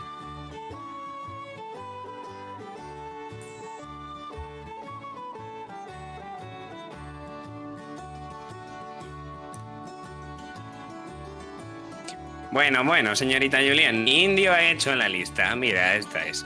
Hay algunos negros que valen más que otros y los que hemos puesto aquí más o menos llegan a los 12 mil dólares. Eh, es renegociable, estoy dispuesto a negociar una oferta mejor, sobre todo si me conviene. Quiero... Me encanta esta canción. Tiene un baile precioso. Ya, ya, bueno, ¿Por hablemos qué de no negocio. baila conmigo? Y lo cojo y. eh, bailo con él, pero sin acercarme demasiado. Que quedarías inconsciente por la violencia de ese perfume, por supuesto. Muy bien hecho. No te voy a hacer tirar. Le has cortado completamente en toda la perorata que te iba a soltar. Puedes bailar con él con la tirada que has hecho antes y al haberte gastado el punto de experiencia de bailes de salón. Yo creo que no hace falta que tires en lo absoluto. ¿Quieres que te ponga una canción acorde? La que gustes.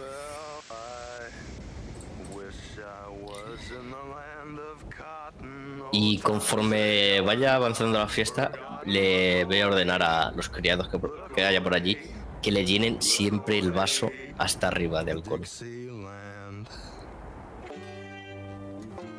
Parece cojonudo. Y de esta forma neutralizado Horatio Pool, ¿qué vas a hacer, Julien? Pues me voy a acercar a Camil, que no sé con quién está ahora mismo. Camille está hablando con las Gladwin. Bueno, con la señora Gladwin y con su hijo. Y parece que están hablando de negocios. Me voy a acercar a Camil. Pues escuchas la voz de Rodina que tiene completamente, eh, como diría, invadida esta conversación. Bueno, bueno, no hace falta que sea la guapa. Puede ser la feucha. A mi Marion le vale cualquiera. Creo que no. que no es momento de preparar otra celebración. Llega Una, alguien. una mera promesa. Señora Gladwin. Veo que se lleva bien con la que es, será mi madrastra, supongo. Muy maja, Y- pero y- parece y- que no y- sabe lo que y ha venido aquí a hacer. Y ¿eh? coge por el brazo a Camil. No parece que sabe lo que ha venido aquí a hacer. Chica. En el sur las cosas funcionan distinto.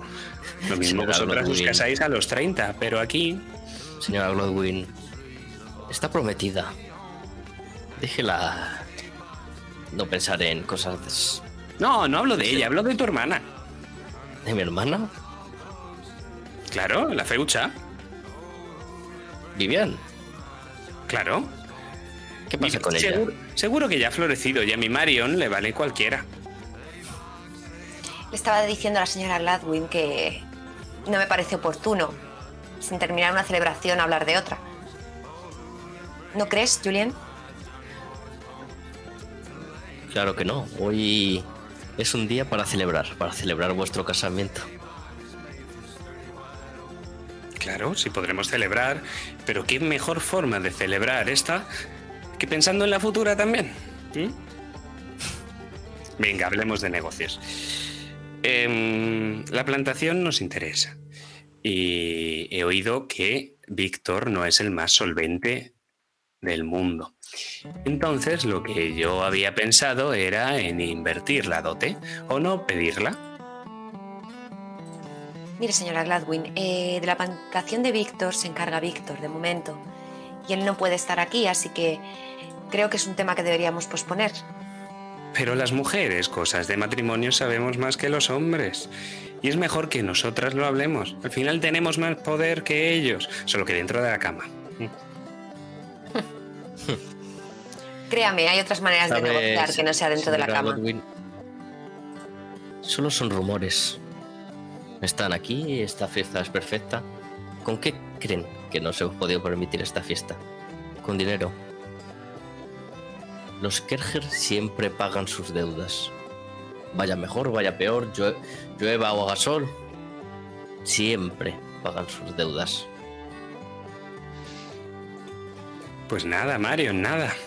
Habrá que buscar en otro sitio. A lo mejor al otro lado del Mississippi hay más suerte. La va a necesitar. O incluso en el norte. Parece que a mi padre le fue bien por ahí y mira a Camil. En el norte. ¿Pero qué está diciendo en el norte? Vamos. Y me doy la vuelta con un casado Camil con y, le, y le miro de manera cómplice. Con una yankee. Y se va refunfuñando.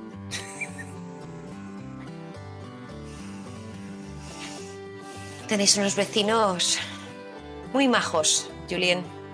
Esta señora Gladwin. Hmm, Bienvenida a mi mundo. Pero vamos, ya te digo que ni en el norte ni en el sur, ni, ni en los entresijos del infierno encontraría esposa para su Marion. Ni siquiera en el Mississippi. A lo mejor alguna ahogada. ¿Qué tal? ¿Se ha puesto pesado el viejo Walters? Bueno, nada que no se pueda esquivar. Yo no encuentro a Samuel. Quería ir a dar una vuelta con él. No lo he visto desde que nos acercamos al embarcadero. ¿Vas a casarte con ese? Sí, es mi prometido. Y lo amo, la verdad. ¿Le quieres de verdad? No más que a mi familia, pero sí. Te voy a dar un consejo, Julián. Al que elijas como esposo, elígelo porque lo amas.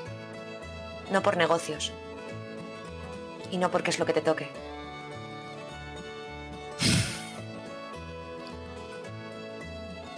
No es fácil. No es tan fácil.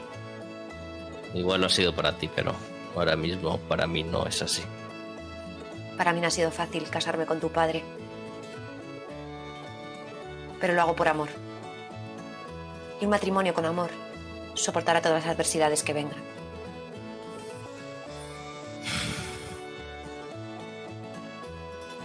Mira, hay que hacer algo para salvar a esta familia.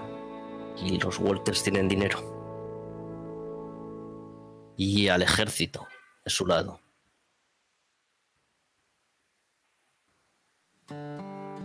Julián, Creo que es lo que nos hace falta ahora mismo. Dinero y protección. Yo no he venido solamente aquí para casarme con tu padre. He venido para ser una más de la familia.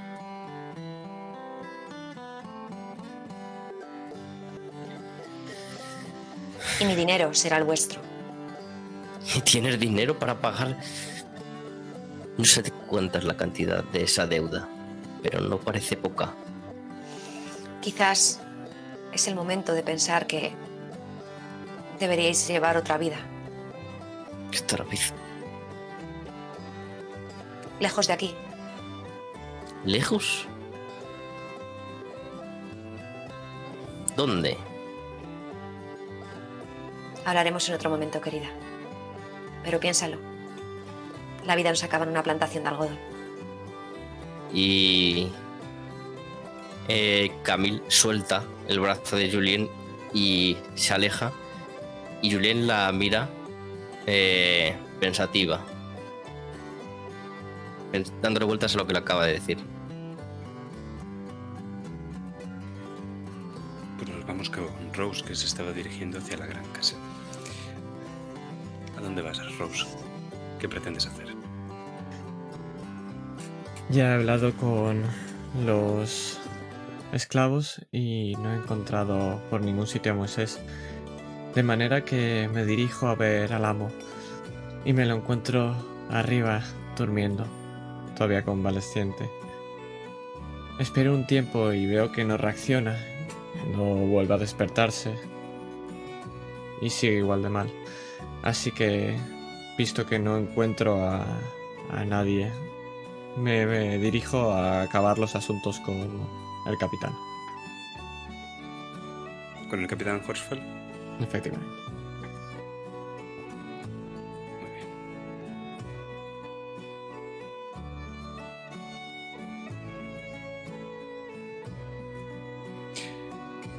Pues creo que vas a ver cuando salgas de la casa. Bueno, vamos a hacer una tira de percepción para ver si lo ves. Ok. Si tienes espiar, te lo podrías aplicar gastando el punto de experiencia. De queda. momento no. Muy bien. Siete. Un siete. un éxito parcial. Vale. Pues te voy a decir lo que va a pasar.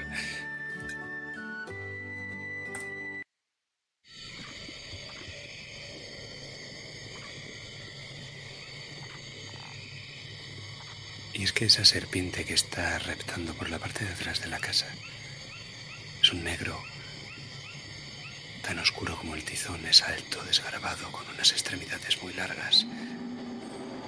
Y va sonriendo. Hasta aquí te llega el olor del caballo, pues había estado ocupándose de todos los caballos de los invitados. Pero ahora se está dirigiendo hacia el pantano, hacia la marisma. Y aparta par de hojas que hay hacia la balsa y con mucho cuidado para que la tripulación del Cotton Flowers no le detecte. Va a coger esa pérdida y va a empezar a avanzar por el pantano. Muy, muy lentamente. En silencio. Y tu tirada, Rose, es un éxito parcial. Así que te diré que no puedes seguirlo. Solo puedes verlo, quizá desde la ventana de la casa, de la habitación de la Mokerger como el negro Jerome se dirige hacia la marisma.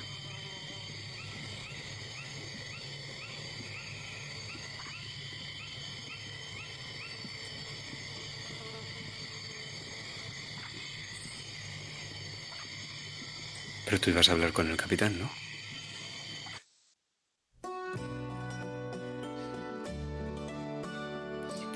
¿Me has traído mi pollo?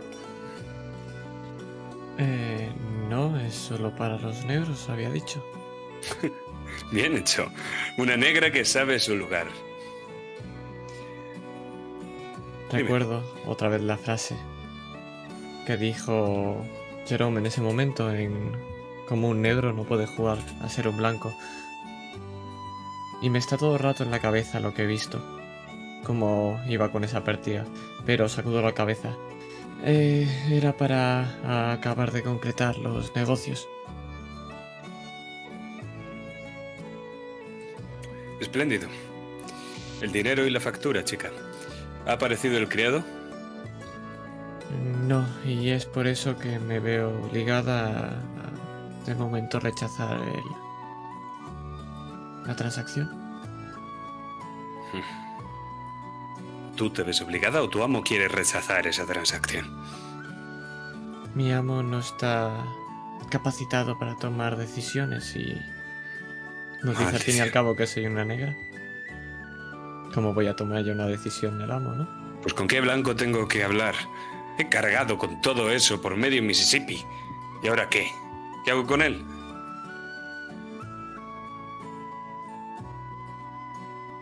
No sé qué se puede hacer con eso. ¿No decía que podía venderlo al otro lado? Al fin y al cabo soy una negra. ¿Y con qué blanco tengo que hablar? Eh, le recomendaría a la señorita Julian. Está bien, pues hablaré con ella. Espero que esté al tanto y no me toque explicarlo todo. De verdad tengo que hacer negocios con una mujer. Lo estaba haciendo con una negra. Vosotros no contáis. ¿De acuerdo? Anda, sigue sirviendo y luego tómate un descanso y ponte a comer pollo. Voy a hacer negocios. Le he traído su cuarta copa de whisky. ¿La cuarta solo? Pensaba que me había bebido la cuarta hace cuatro. Me había dicho que le dijera que siempre es la cuarta, que siempre lo hace así. Sí, sí, sí, tienes razón y he empezado a olvidarme, lo cual significa que esta es una de las cuartas, cuartas, cuartas que me bebo. Tome su cuarta copa.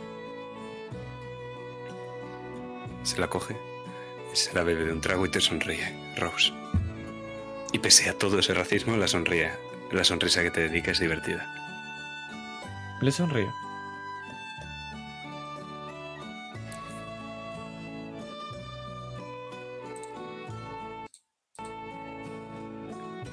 Pero vamos a volver al almacén de algodón, si estáis de acuerdo. Gloria y Vivi.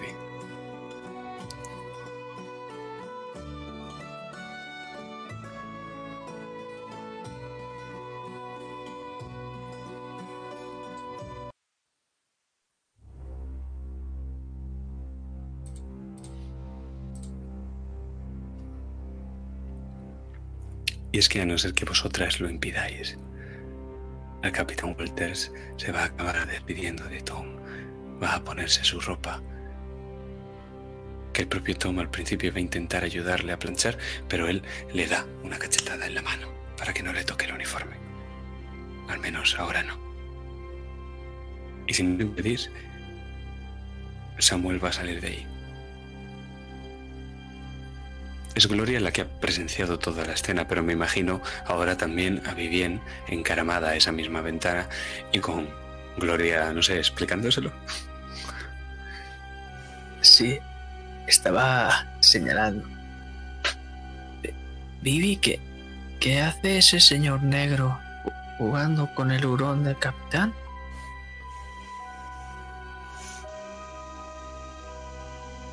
Estaban haciendo lo mismo que hacen los caballos, Gloria.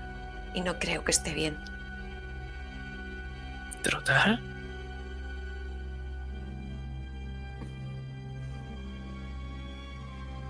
Entonces Sí, escucho esa puerta del capitán, cómo se abre. Y mi mirada cambia a una mirada asesina. Y puedes ver cómo me lanzo a por él. Y empiezo a enroscarme por su pierna. Y le muerdo el gemelo. ¿Eso está ocurriendo de verdad o es en la cabeza de Gloria? está ocurriendo de ver. Pues la verdad es que no sabes, Aurón, señor capitán. ¡Gloria! ¡Gloria, ven aquí! Toma un punto de karma.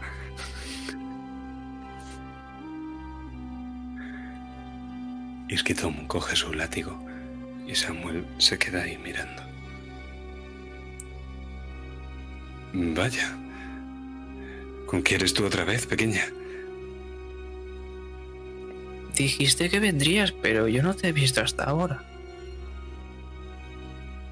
¿No me has visto hasta ahora? ¿Hasta ahora mismo? Sí. Vale. Señorita Kerger, tendría que controlar un poco mejor a su prima, No es mi prima. A su amiga, lo que sea, a su futura prima, no sé. No pueden estar correteando por ahí. El pantano es peligroso. Se las puede tragar un caimán. Entonces a ti también, ten cuidado. Y abrazo la pierna. No soy la única que tengo que controlar a sus amigos. Gloria, vámonos. Tenemos que hablar con Rose. Pero yo. Yo quería jugar con el capitán Ron. Tenemos que seguir jugando a lo nuestro, ¿te acuerdas?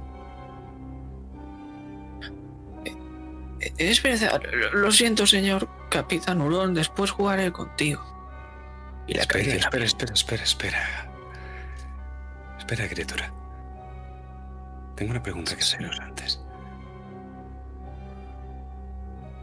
Y me vais a hacer una tirada de manipulación para ver si habéis conseguido engañarle. Lo puede hacer una de las dos, o Gloria o Vivian. ¿De acuerdo? La otra puede ayudarle, o sea, voy a entender que le da un más uno. Eh, la dificultad es cero. Y creo que va a ser manipulación esto, ¿ok? ¿Quién quiere hacerlo? Podemos tirar las dos y la que No. mejor tira hasta que nos quedamos No. con esta. Yo, yo digo que manipulación yo voy un poco mal. Yo tengo uno en manipulación solo. Dos, cero. Ese uno Pues venga, tiro yo. más el de Gloria. Y luego, ¿te queda algún punto de experiencia? Creo que no, ¿no? No. Esto es casi supervivencia. Eh, pues ya sabes, tira y con karma te podrás sumar uno. Ay, no.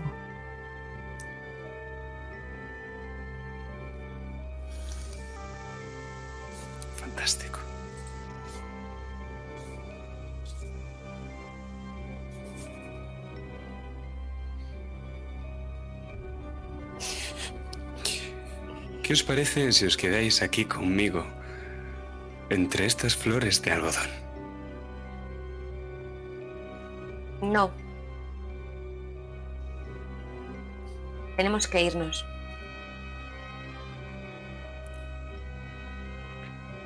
Ya.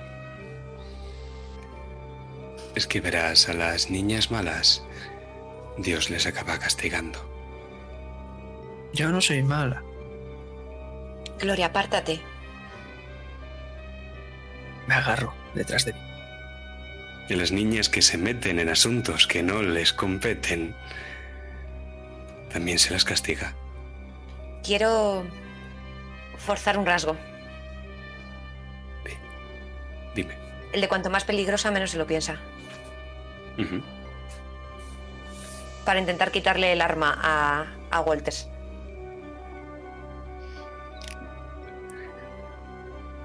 Solo contéstame. ¿El sable o la pistola? La pistola. Pues gástate tu punto de karma y descríbeme lo que pasa. Según nos va diciendo que a las niñas malas se les castiga, voy con una mano apartando a Gloria para que se ponga detrás de mí, mientras caminamos hacia atrás y él avanza hacia nosotras. Hasta que llega un momento que me quedo parada y en un rápido movimiento empujo a Gloria para que se caiga al suelo y me lanzo al cinturón de, de Walters y le arrebato la pistola. Llevaba todavía el cinturón a medio colocar, colocándoselo saliendo del almacén. Entonces la tengo accesible. ¿Qué estás haciendo? Suelta eso. Vas a hacerte daño. La tengo, ¿no?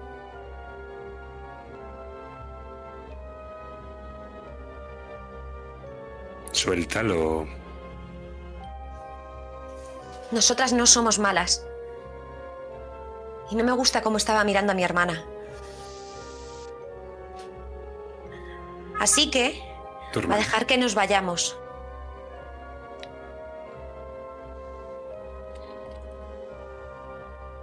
A Gloria Hmm. va a dejar que nos vayamos.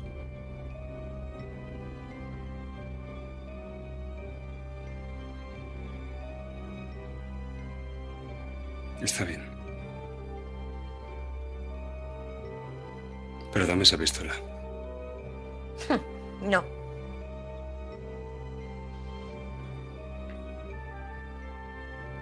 ¿Por qué eres malo, Gloria. Capitán Hurón?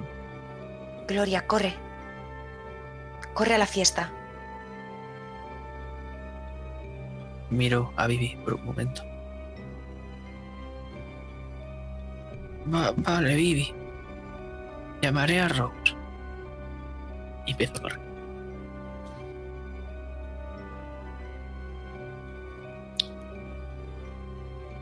Piensa, Vivian, que eres hija de alguien.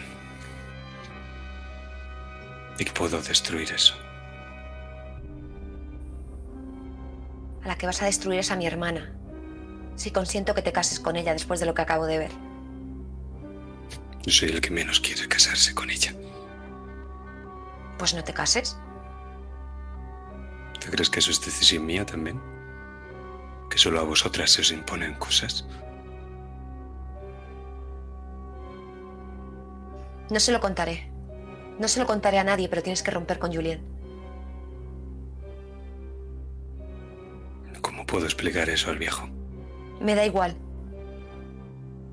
Di que te has enamorado de otra, que... mm, lo que sea. Pero no te vas a casar con mi hermana para hacerla infeliz.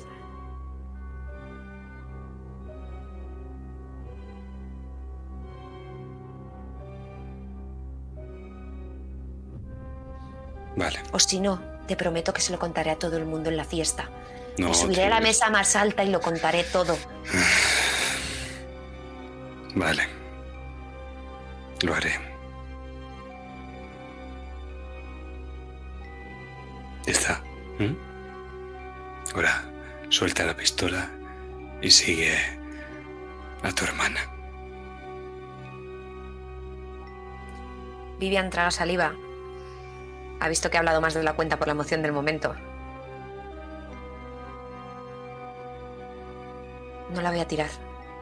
La pistola me la quedo. La tiraré al pantano si la quieres recoger. Vete. Y Vivian empieza a andar, andando hacia atrás sin dejarlo de apuntar. No ha temblado el pulso ni un segundo.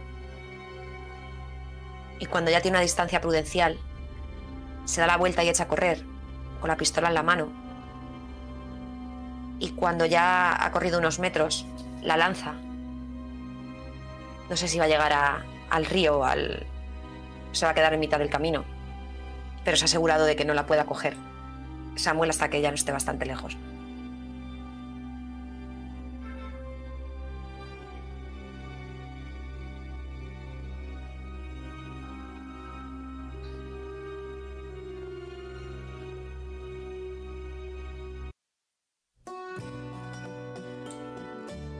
Y vemos una pequeña Gloria que viene corriendo y se tira en los brazos de Rose.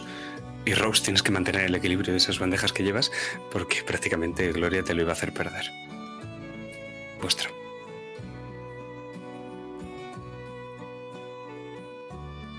Me estaba cayendo todavía algún que otro trozo de barro del vestido. Ro- Rose.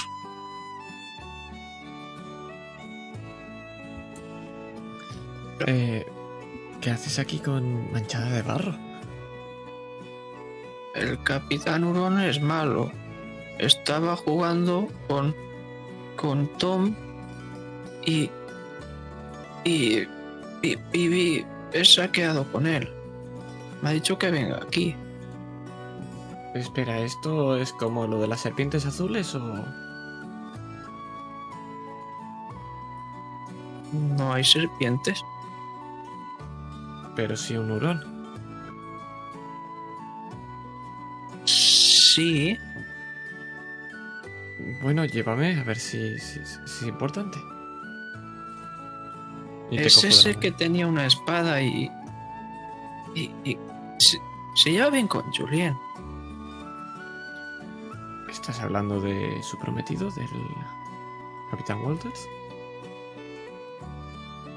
Creo que sí. No me gusta. Antes sí, ahora no. Dios lo castigará. Seguro, Gloria, seguro. Y la cojo de la mano y voy a encontrarme con Vivian. A ver si está bien. viene también corriendo. Julien, a todo esto, un segundo, perdón. ¿Qué estás haciendo, Julien, en la fiesta?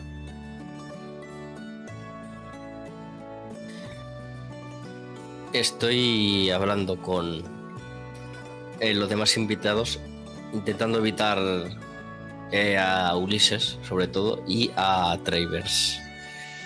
Hablando de cosas totalmente banales que no tengan nada que ver con dinero. Me parece genial. El doctor Travers está como ligeramente apartado hablando con tu abuelo. ¿Te interesa escuchar esa conversación o como estás evitando a Travers tienes cosas mejores que La hacer? escucho. Si está mi abuelo, la escucho. Vale, entonces creo que podemos ver cómo te excusas y te acercas, o al menos pones el oído hacia esa conversación.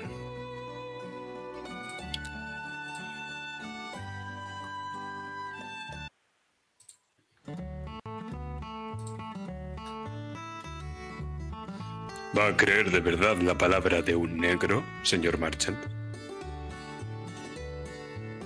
Su palabra sigue siendo una palabra, ¿verdad? Le he dicho que me lo cuente ya. Dejarse de rodeos. Yo no estoy dando ningún rodeo. No hay nada que contar. ¿Nada? ¿No me puede decir nada de esa noche? Lo normal. Particularidades médicas únicamente. Vamos a ver. Ha habido otra versión. Y me gustaría saber si es esa versión. Entienda que quizá le gustaría tener el apoyo del abuelo de los Kerger. Seguro que quiere algo. Algo que yo podría ayudar. De hecho, sí. Pero tiene que prometerme. Y tiene que jurarlo por su profesión, Lucien. Que mi reputación no sufrirá ningún daño con lo que diga. Por supuesto, está con un amigo. Cambiamos de plano y vemos a Julien apretando los puños y mordiéndose los labios. Hay cierta negra que... Y dejamos ahí esa conversación y volvemos con las niñas.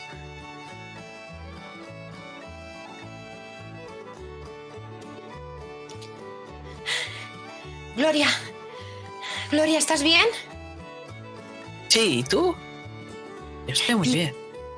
¿Qué ha pasado con el capitán Walters? Me está diciendo Gloria que es malo. ¿Os ha hecho algo? Nada. No ha pasado nada. Pero Entonces- has cogido su pistola. ¿Has cogido No me la quería dejar.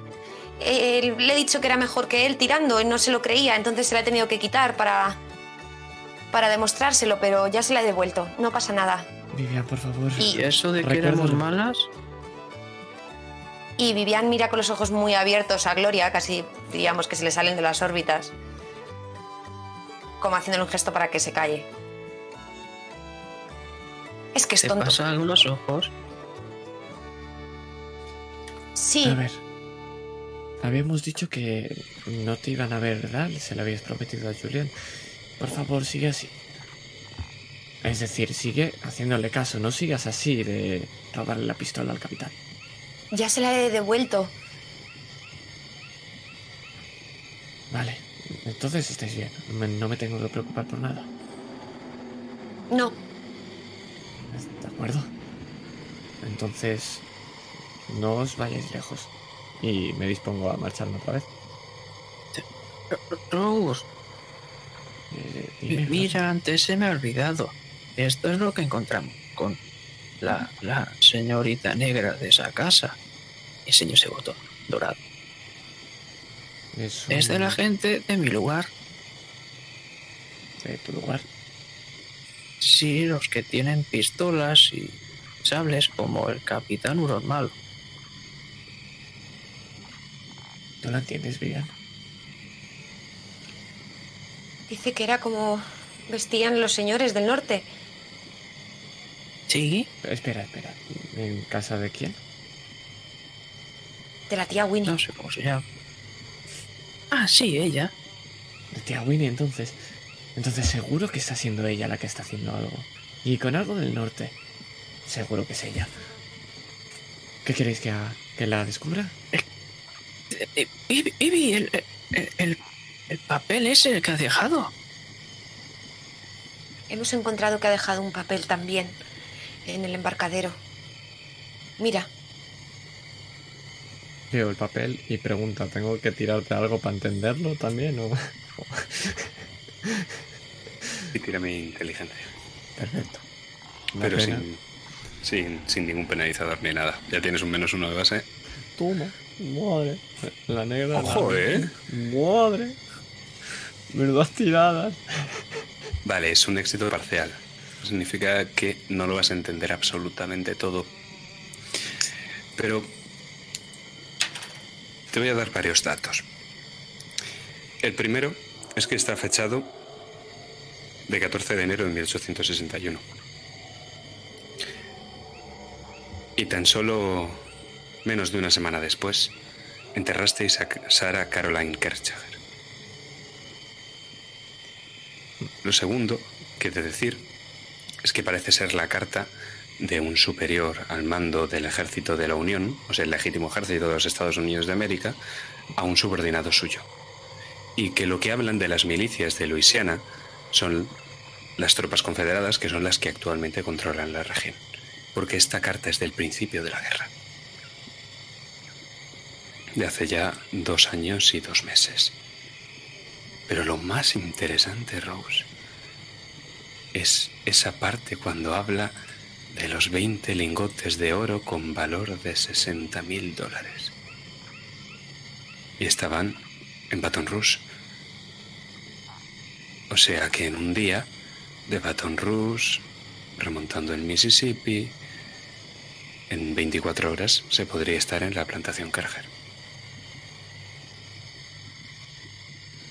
Me brilla la mirada cuando veo lo de los lingotes de oro.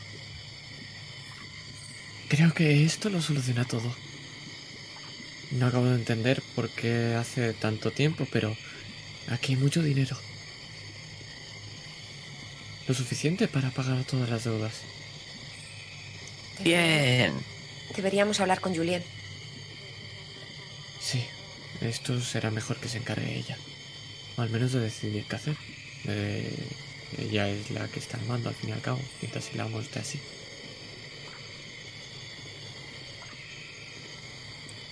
¿Y Voy qué tenemos que hacer más? Go esa Juliet. Pase por ahí.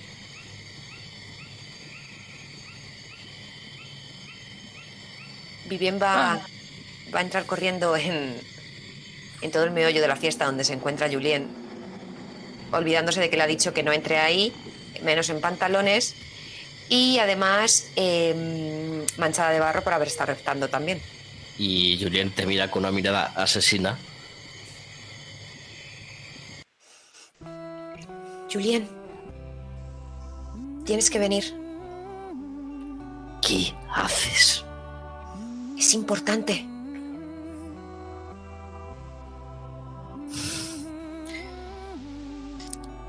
Eh, llamo a, a Camille y le digo que se encargue de los invitados.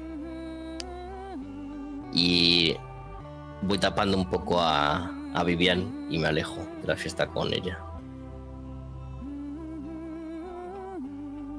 Hemos averiguado cosas, Julien.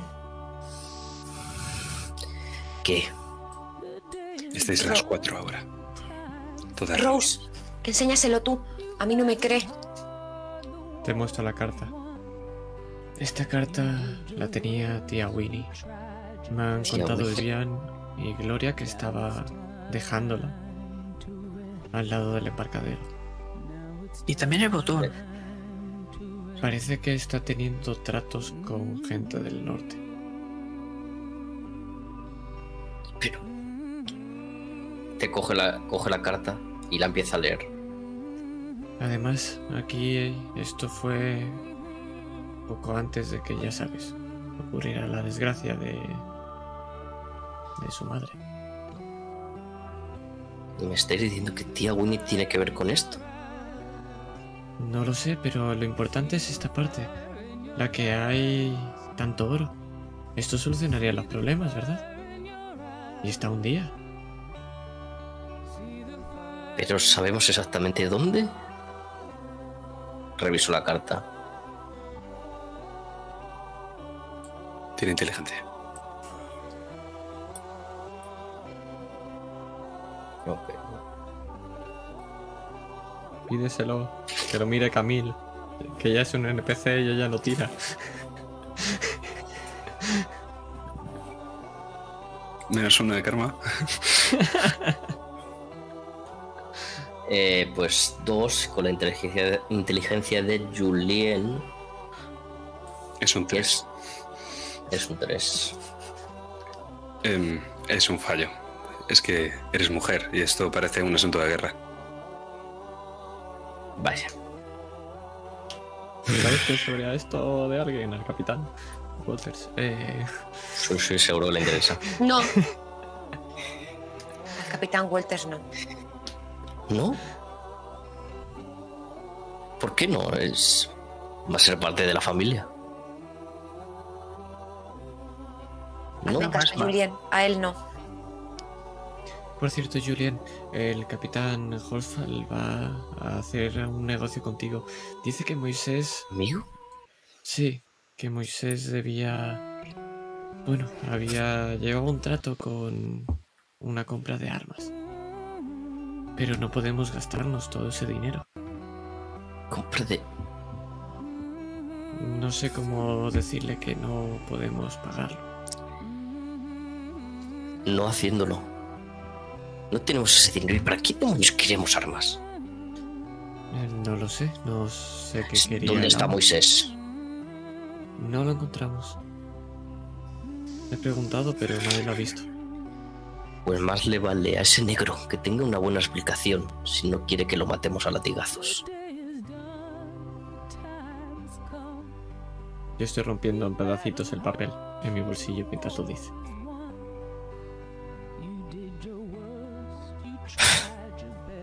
Perdóname, Rose. Son demasiadas cosas y todo se viene abajo. Pero la fiesta está yendo bastante bien, ¿no? Bueno. Parece ser lo único que va bien. Pero solo es una fachada. Parece que todos saben de la ruina que tenemos. Pero lo importante es que aguantemos, ¿no? Como se ha hecho siempre.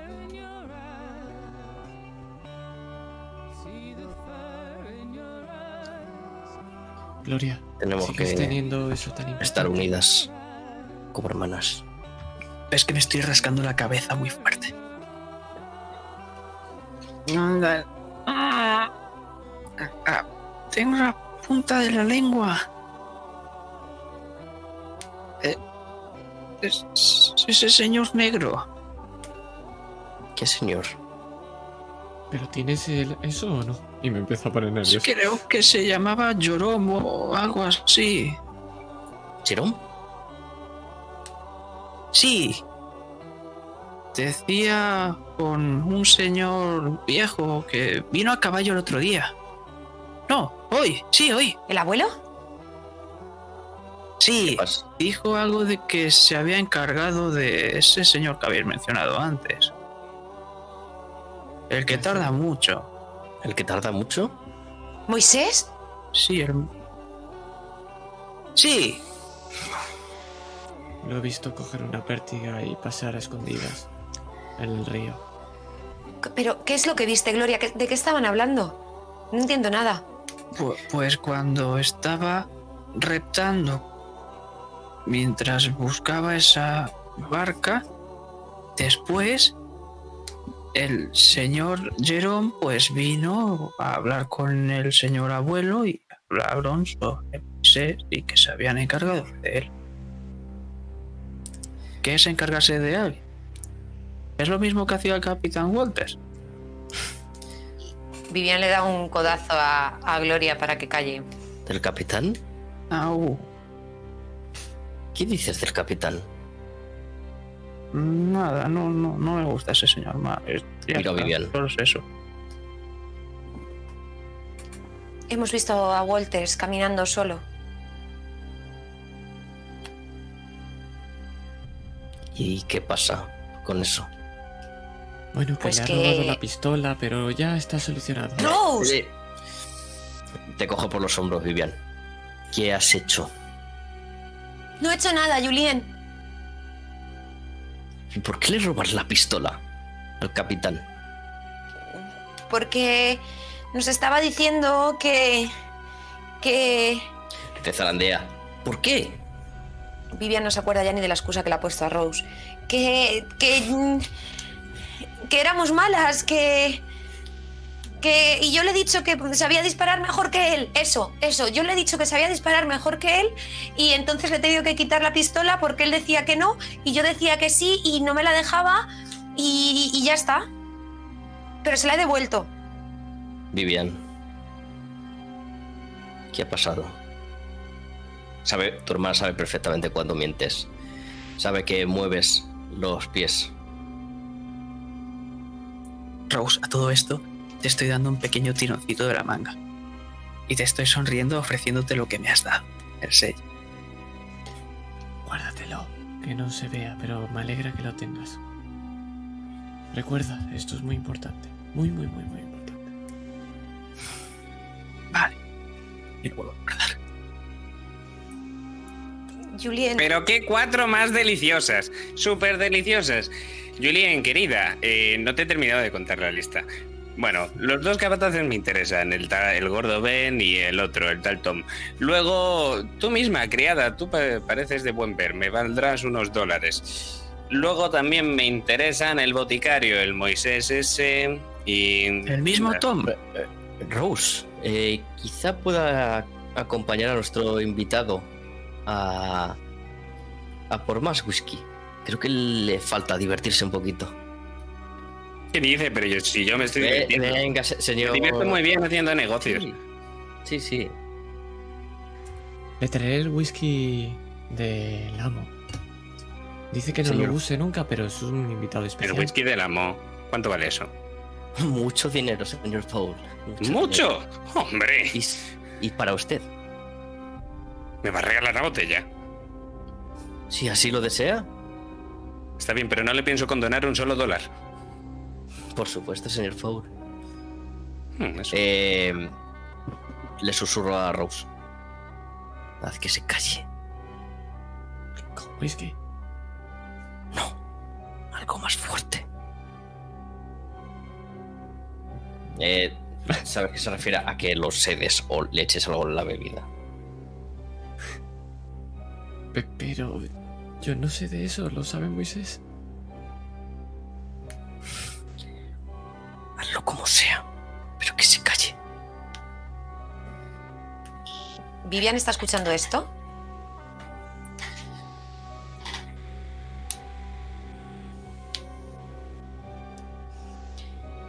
Yo te ayudo, Rose. He visto a Moisés, he pasado tiempo con él en invernadero. Y me ha hablado de algunas plantas que sirven para dormir a los caballos cuando les tienen que hacer algo y no se dejan. De acuerdo, ves a por esa planta y yo me encargo de servirle el whisky. Me esperaré que llegues. Antes que te, que te vayas, te coge por el brazo, Julien. Y te vuelvo a mirar. Te estaba hablando. Te- pero tengo que irme a por la planta. Te mantiene la mirada y te suelta. Vivian se va, se va corriendo hacia el invernadero. No tiene ni puta idea de qué planta va a coger porque realmente lo único que quería era zafarse de que Julien no le hiciese el interrogatorio. Así que a lo mejor no lo sedan y lo matan. Si lo matan por mi bien. Vale, entonces a ver que me aclare. Vivian se ha ido corriendo hacia el invernadero. Eh, Horatio se ha ido contigo, Rose, que les vas a dar esa botella de whisky, ¿no es así? Y Gloria y. Julian, ¿dónde quedan?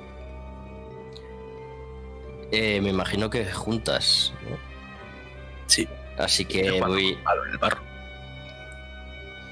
voy. Está llena de barro. Estoy llena de barro y ahora mismo estoy jugando con un palo en el barro. Ay, chiquilla, pero por favor. Y muy amablemente Julien te acompaña dentro de la casa para que te cambies. ¿Me vas a hacer los pantalones de Bibi? Me ha dicho que No, no los daría. Te voy a dar algo mucho mejor, más bonito. Pero yo quería los pantalones. Luego, luego.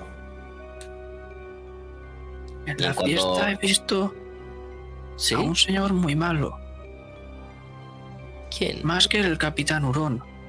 Era el, el mismísimo demonio. Lo vimos hace unas horas. ¿En la venta esa de... Sí, de esclavos. Habló contigo. Es muy malo. Lleva un bastón. Puede ser. No te acerques. No, Hasta yo sé que es malo. Quizás el mismo diablo. Y al diablo no hay que acercarse. Gloria.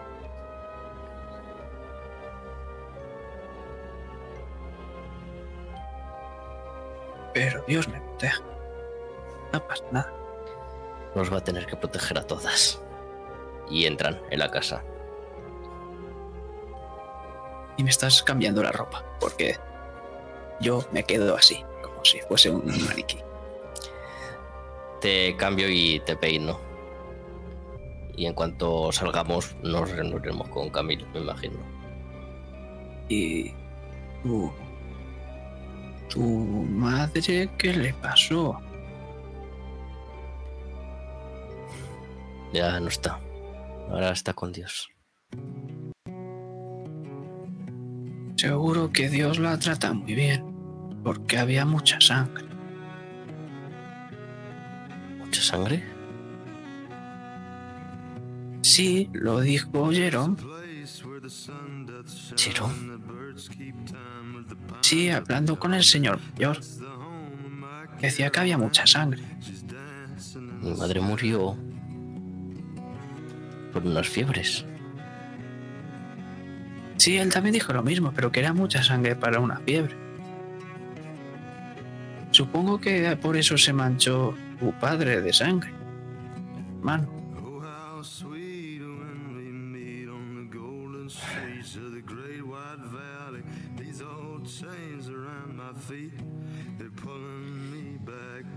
Es extraño. Yo no sabía eso. Y parece que hasta Jerome sí lo sabía.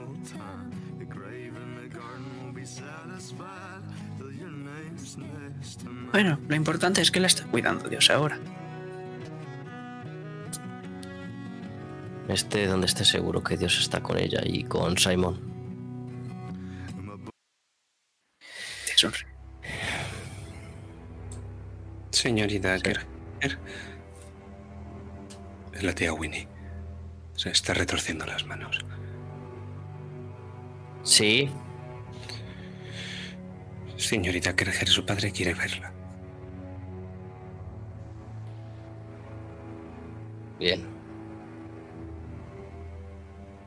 Gloria, eh, ven conmigo un momento, te voy a dejar con Camille, ¿vale? Vale, y dejo a Camil eh, afuera con. O sea, dejo a Gloria con Camil afuera y subo. No ¿Qué vas quiero que vea. Que vea lo que. Lo que seguramente voy a ver. ¿Qué vas pensando mientras subes? Julian. Que voy a ver otra vez lo mismo.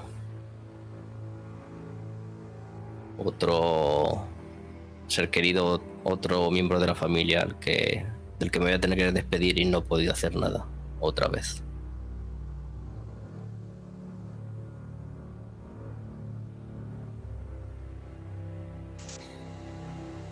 Es que escuchas el sonido de un violín en el interior de la habitación conforme vas subiendo y en la escalera empiezas a ver que en la segunda planta está cubierta de negros. Son los criados de la casa todos los que no están fuera. Y están a los lados del pasillo. Y están en la escalera también y todos están cabizbajos y algunos lloran. Entre ellos está la tía Winnie. Los miro a todos. Y asiento porque sé lo que ha pasado.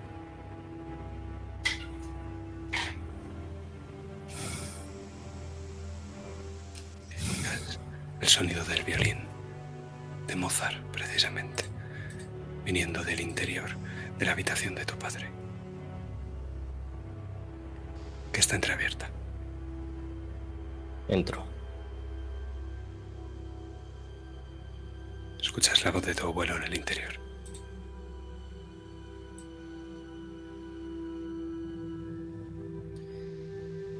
Paso a la habitación. Me sorprende que esté mi abuelo aquí. Mira si está aquí tu hija. Ahora mismo podrás contárselo entonces. ¿Contarle el qué, maldito viejo? Date prisa, porque vas a morir pronto. ¿Qué pasa? Abuelo, papá. ¿Qué Tu ocurre? padre. Padre, Julian, está incorporado, apoyando la espalda en el cabecero de la cama, manteniéndose con dificultad. Y Lucien le está apuntando con su pistola.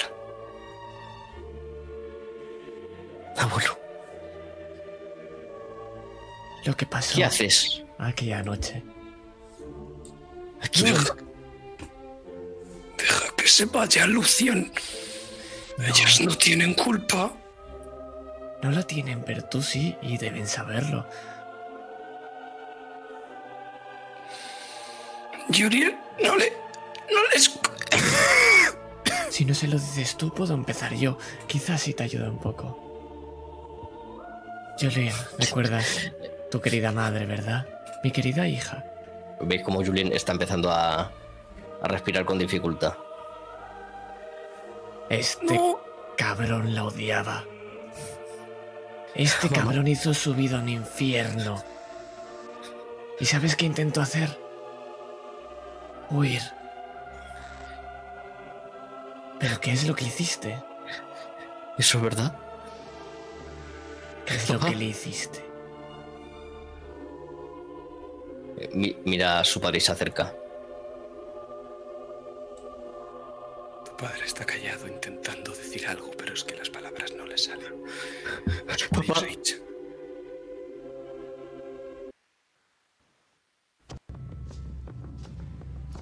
Y vemos en un plano cenital como un montón de esclavos entran en la hacienda. Y llegan a ese jardín. Son esclavos de los Bancroft, la plantación de justo al lado, y están sudorosos, están llenos de Odín. Heridos, cubiertos de sangre. Y señalan, señalan hacia el cielo y donde se ve una columna de humo en el horizonte. Una columna de humo negro que no viene de ningún tren. Y que se hace cada vez más y más grande conforme se acerca a la plantación Kerger. Y el humo sabe a cerezas. Pero huele a sangre. Y es que el ejército de la Unión ha llegado. ¡Yo maté a esa zorra!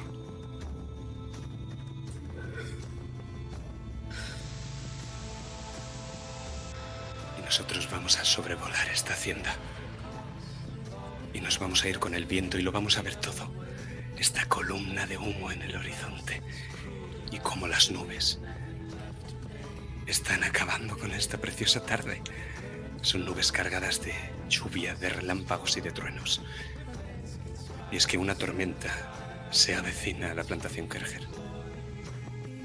Y las aguas del Mississippi, que han estado tan tranquilas, ahora están furiosas.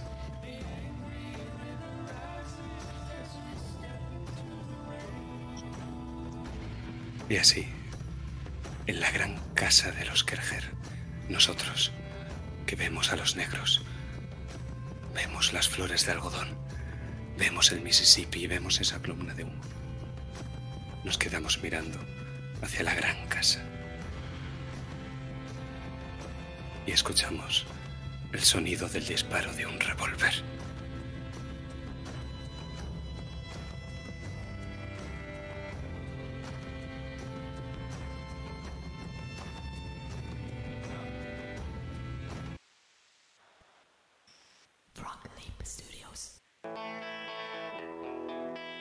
Damas y caballeros, esto ha sido la fiesta tercera y antepenúltima sesión de Flores de Algodón.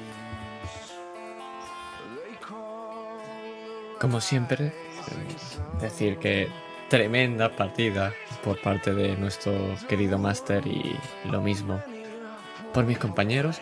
Muchísimas gracias al chat, como siempre. La verdad es que nos dais la vida mientras vamos hablando, comentando. Yo me lo paso. Si ya me lo paso bien, todavía más. Madre mía, menudo temardo. Eh, no me lo esperaba en la versión heavy. Eh, y nada, y vamos arrestándonos menos 5 de felicidad ya. Pero menudo tiro se ha llevado. Así que me da pena tener que quitar esta canción un segundo, pero no pasa nada porque volveremos. Para los del diferido no, pero para el directo sí, para hacer feedback. Pero con este tremendo temardo nos despedimos para YouTube. Así que, un saludo a todos. Chao, chao. ¿Pero qué tienes que decir, Master? Entre otro.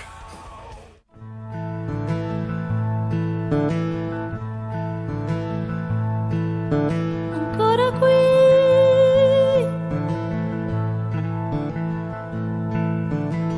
ora tu.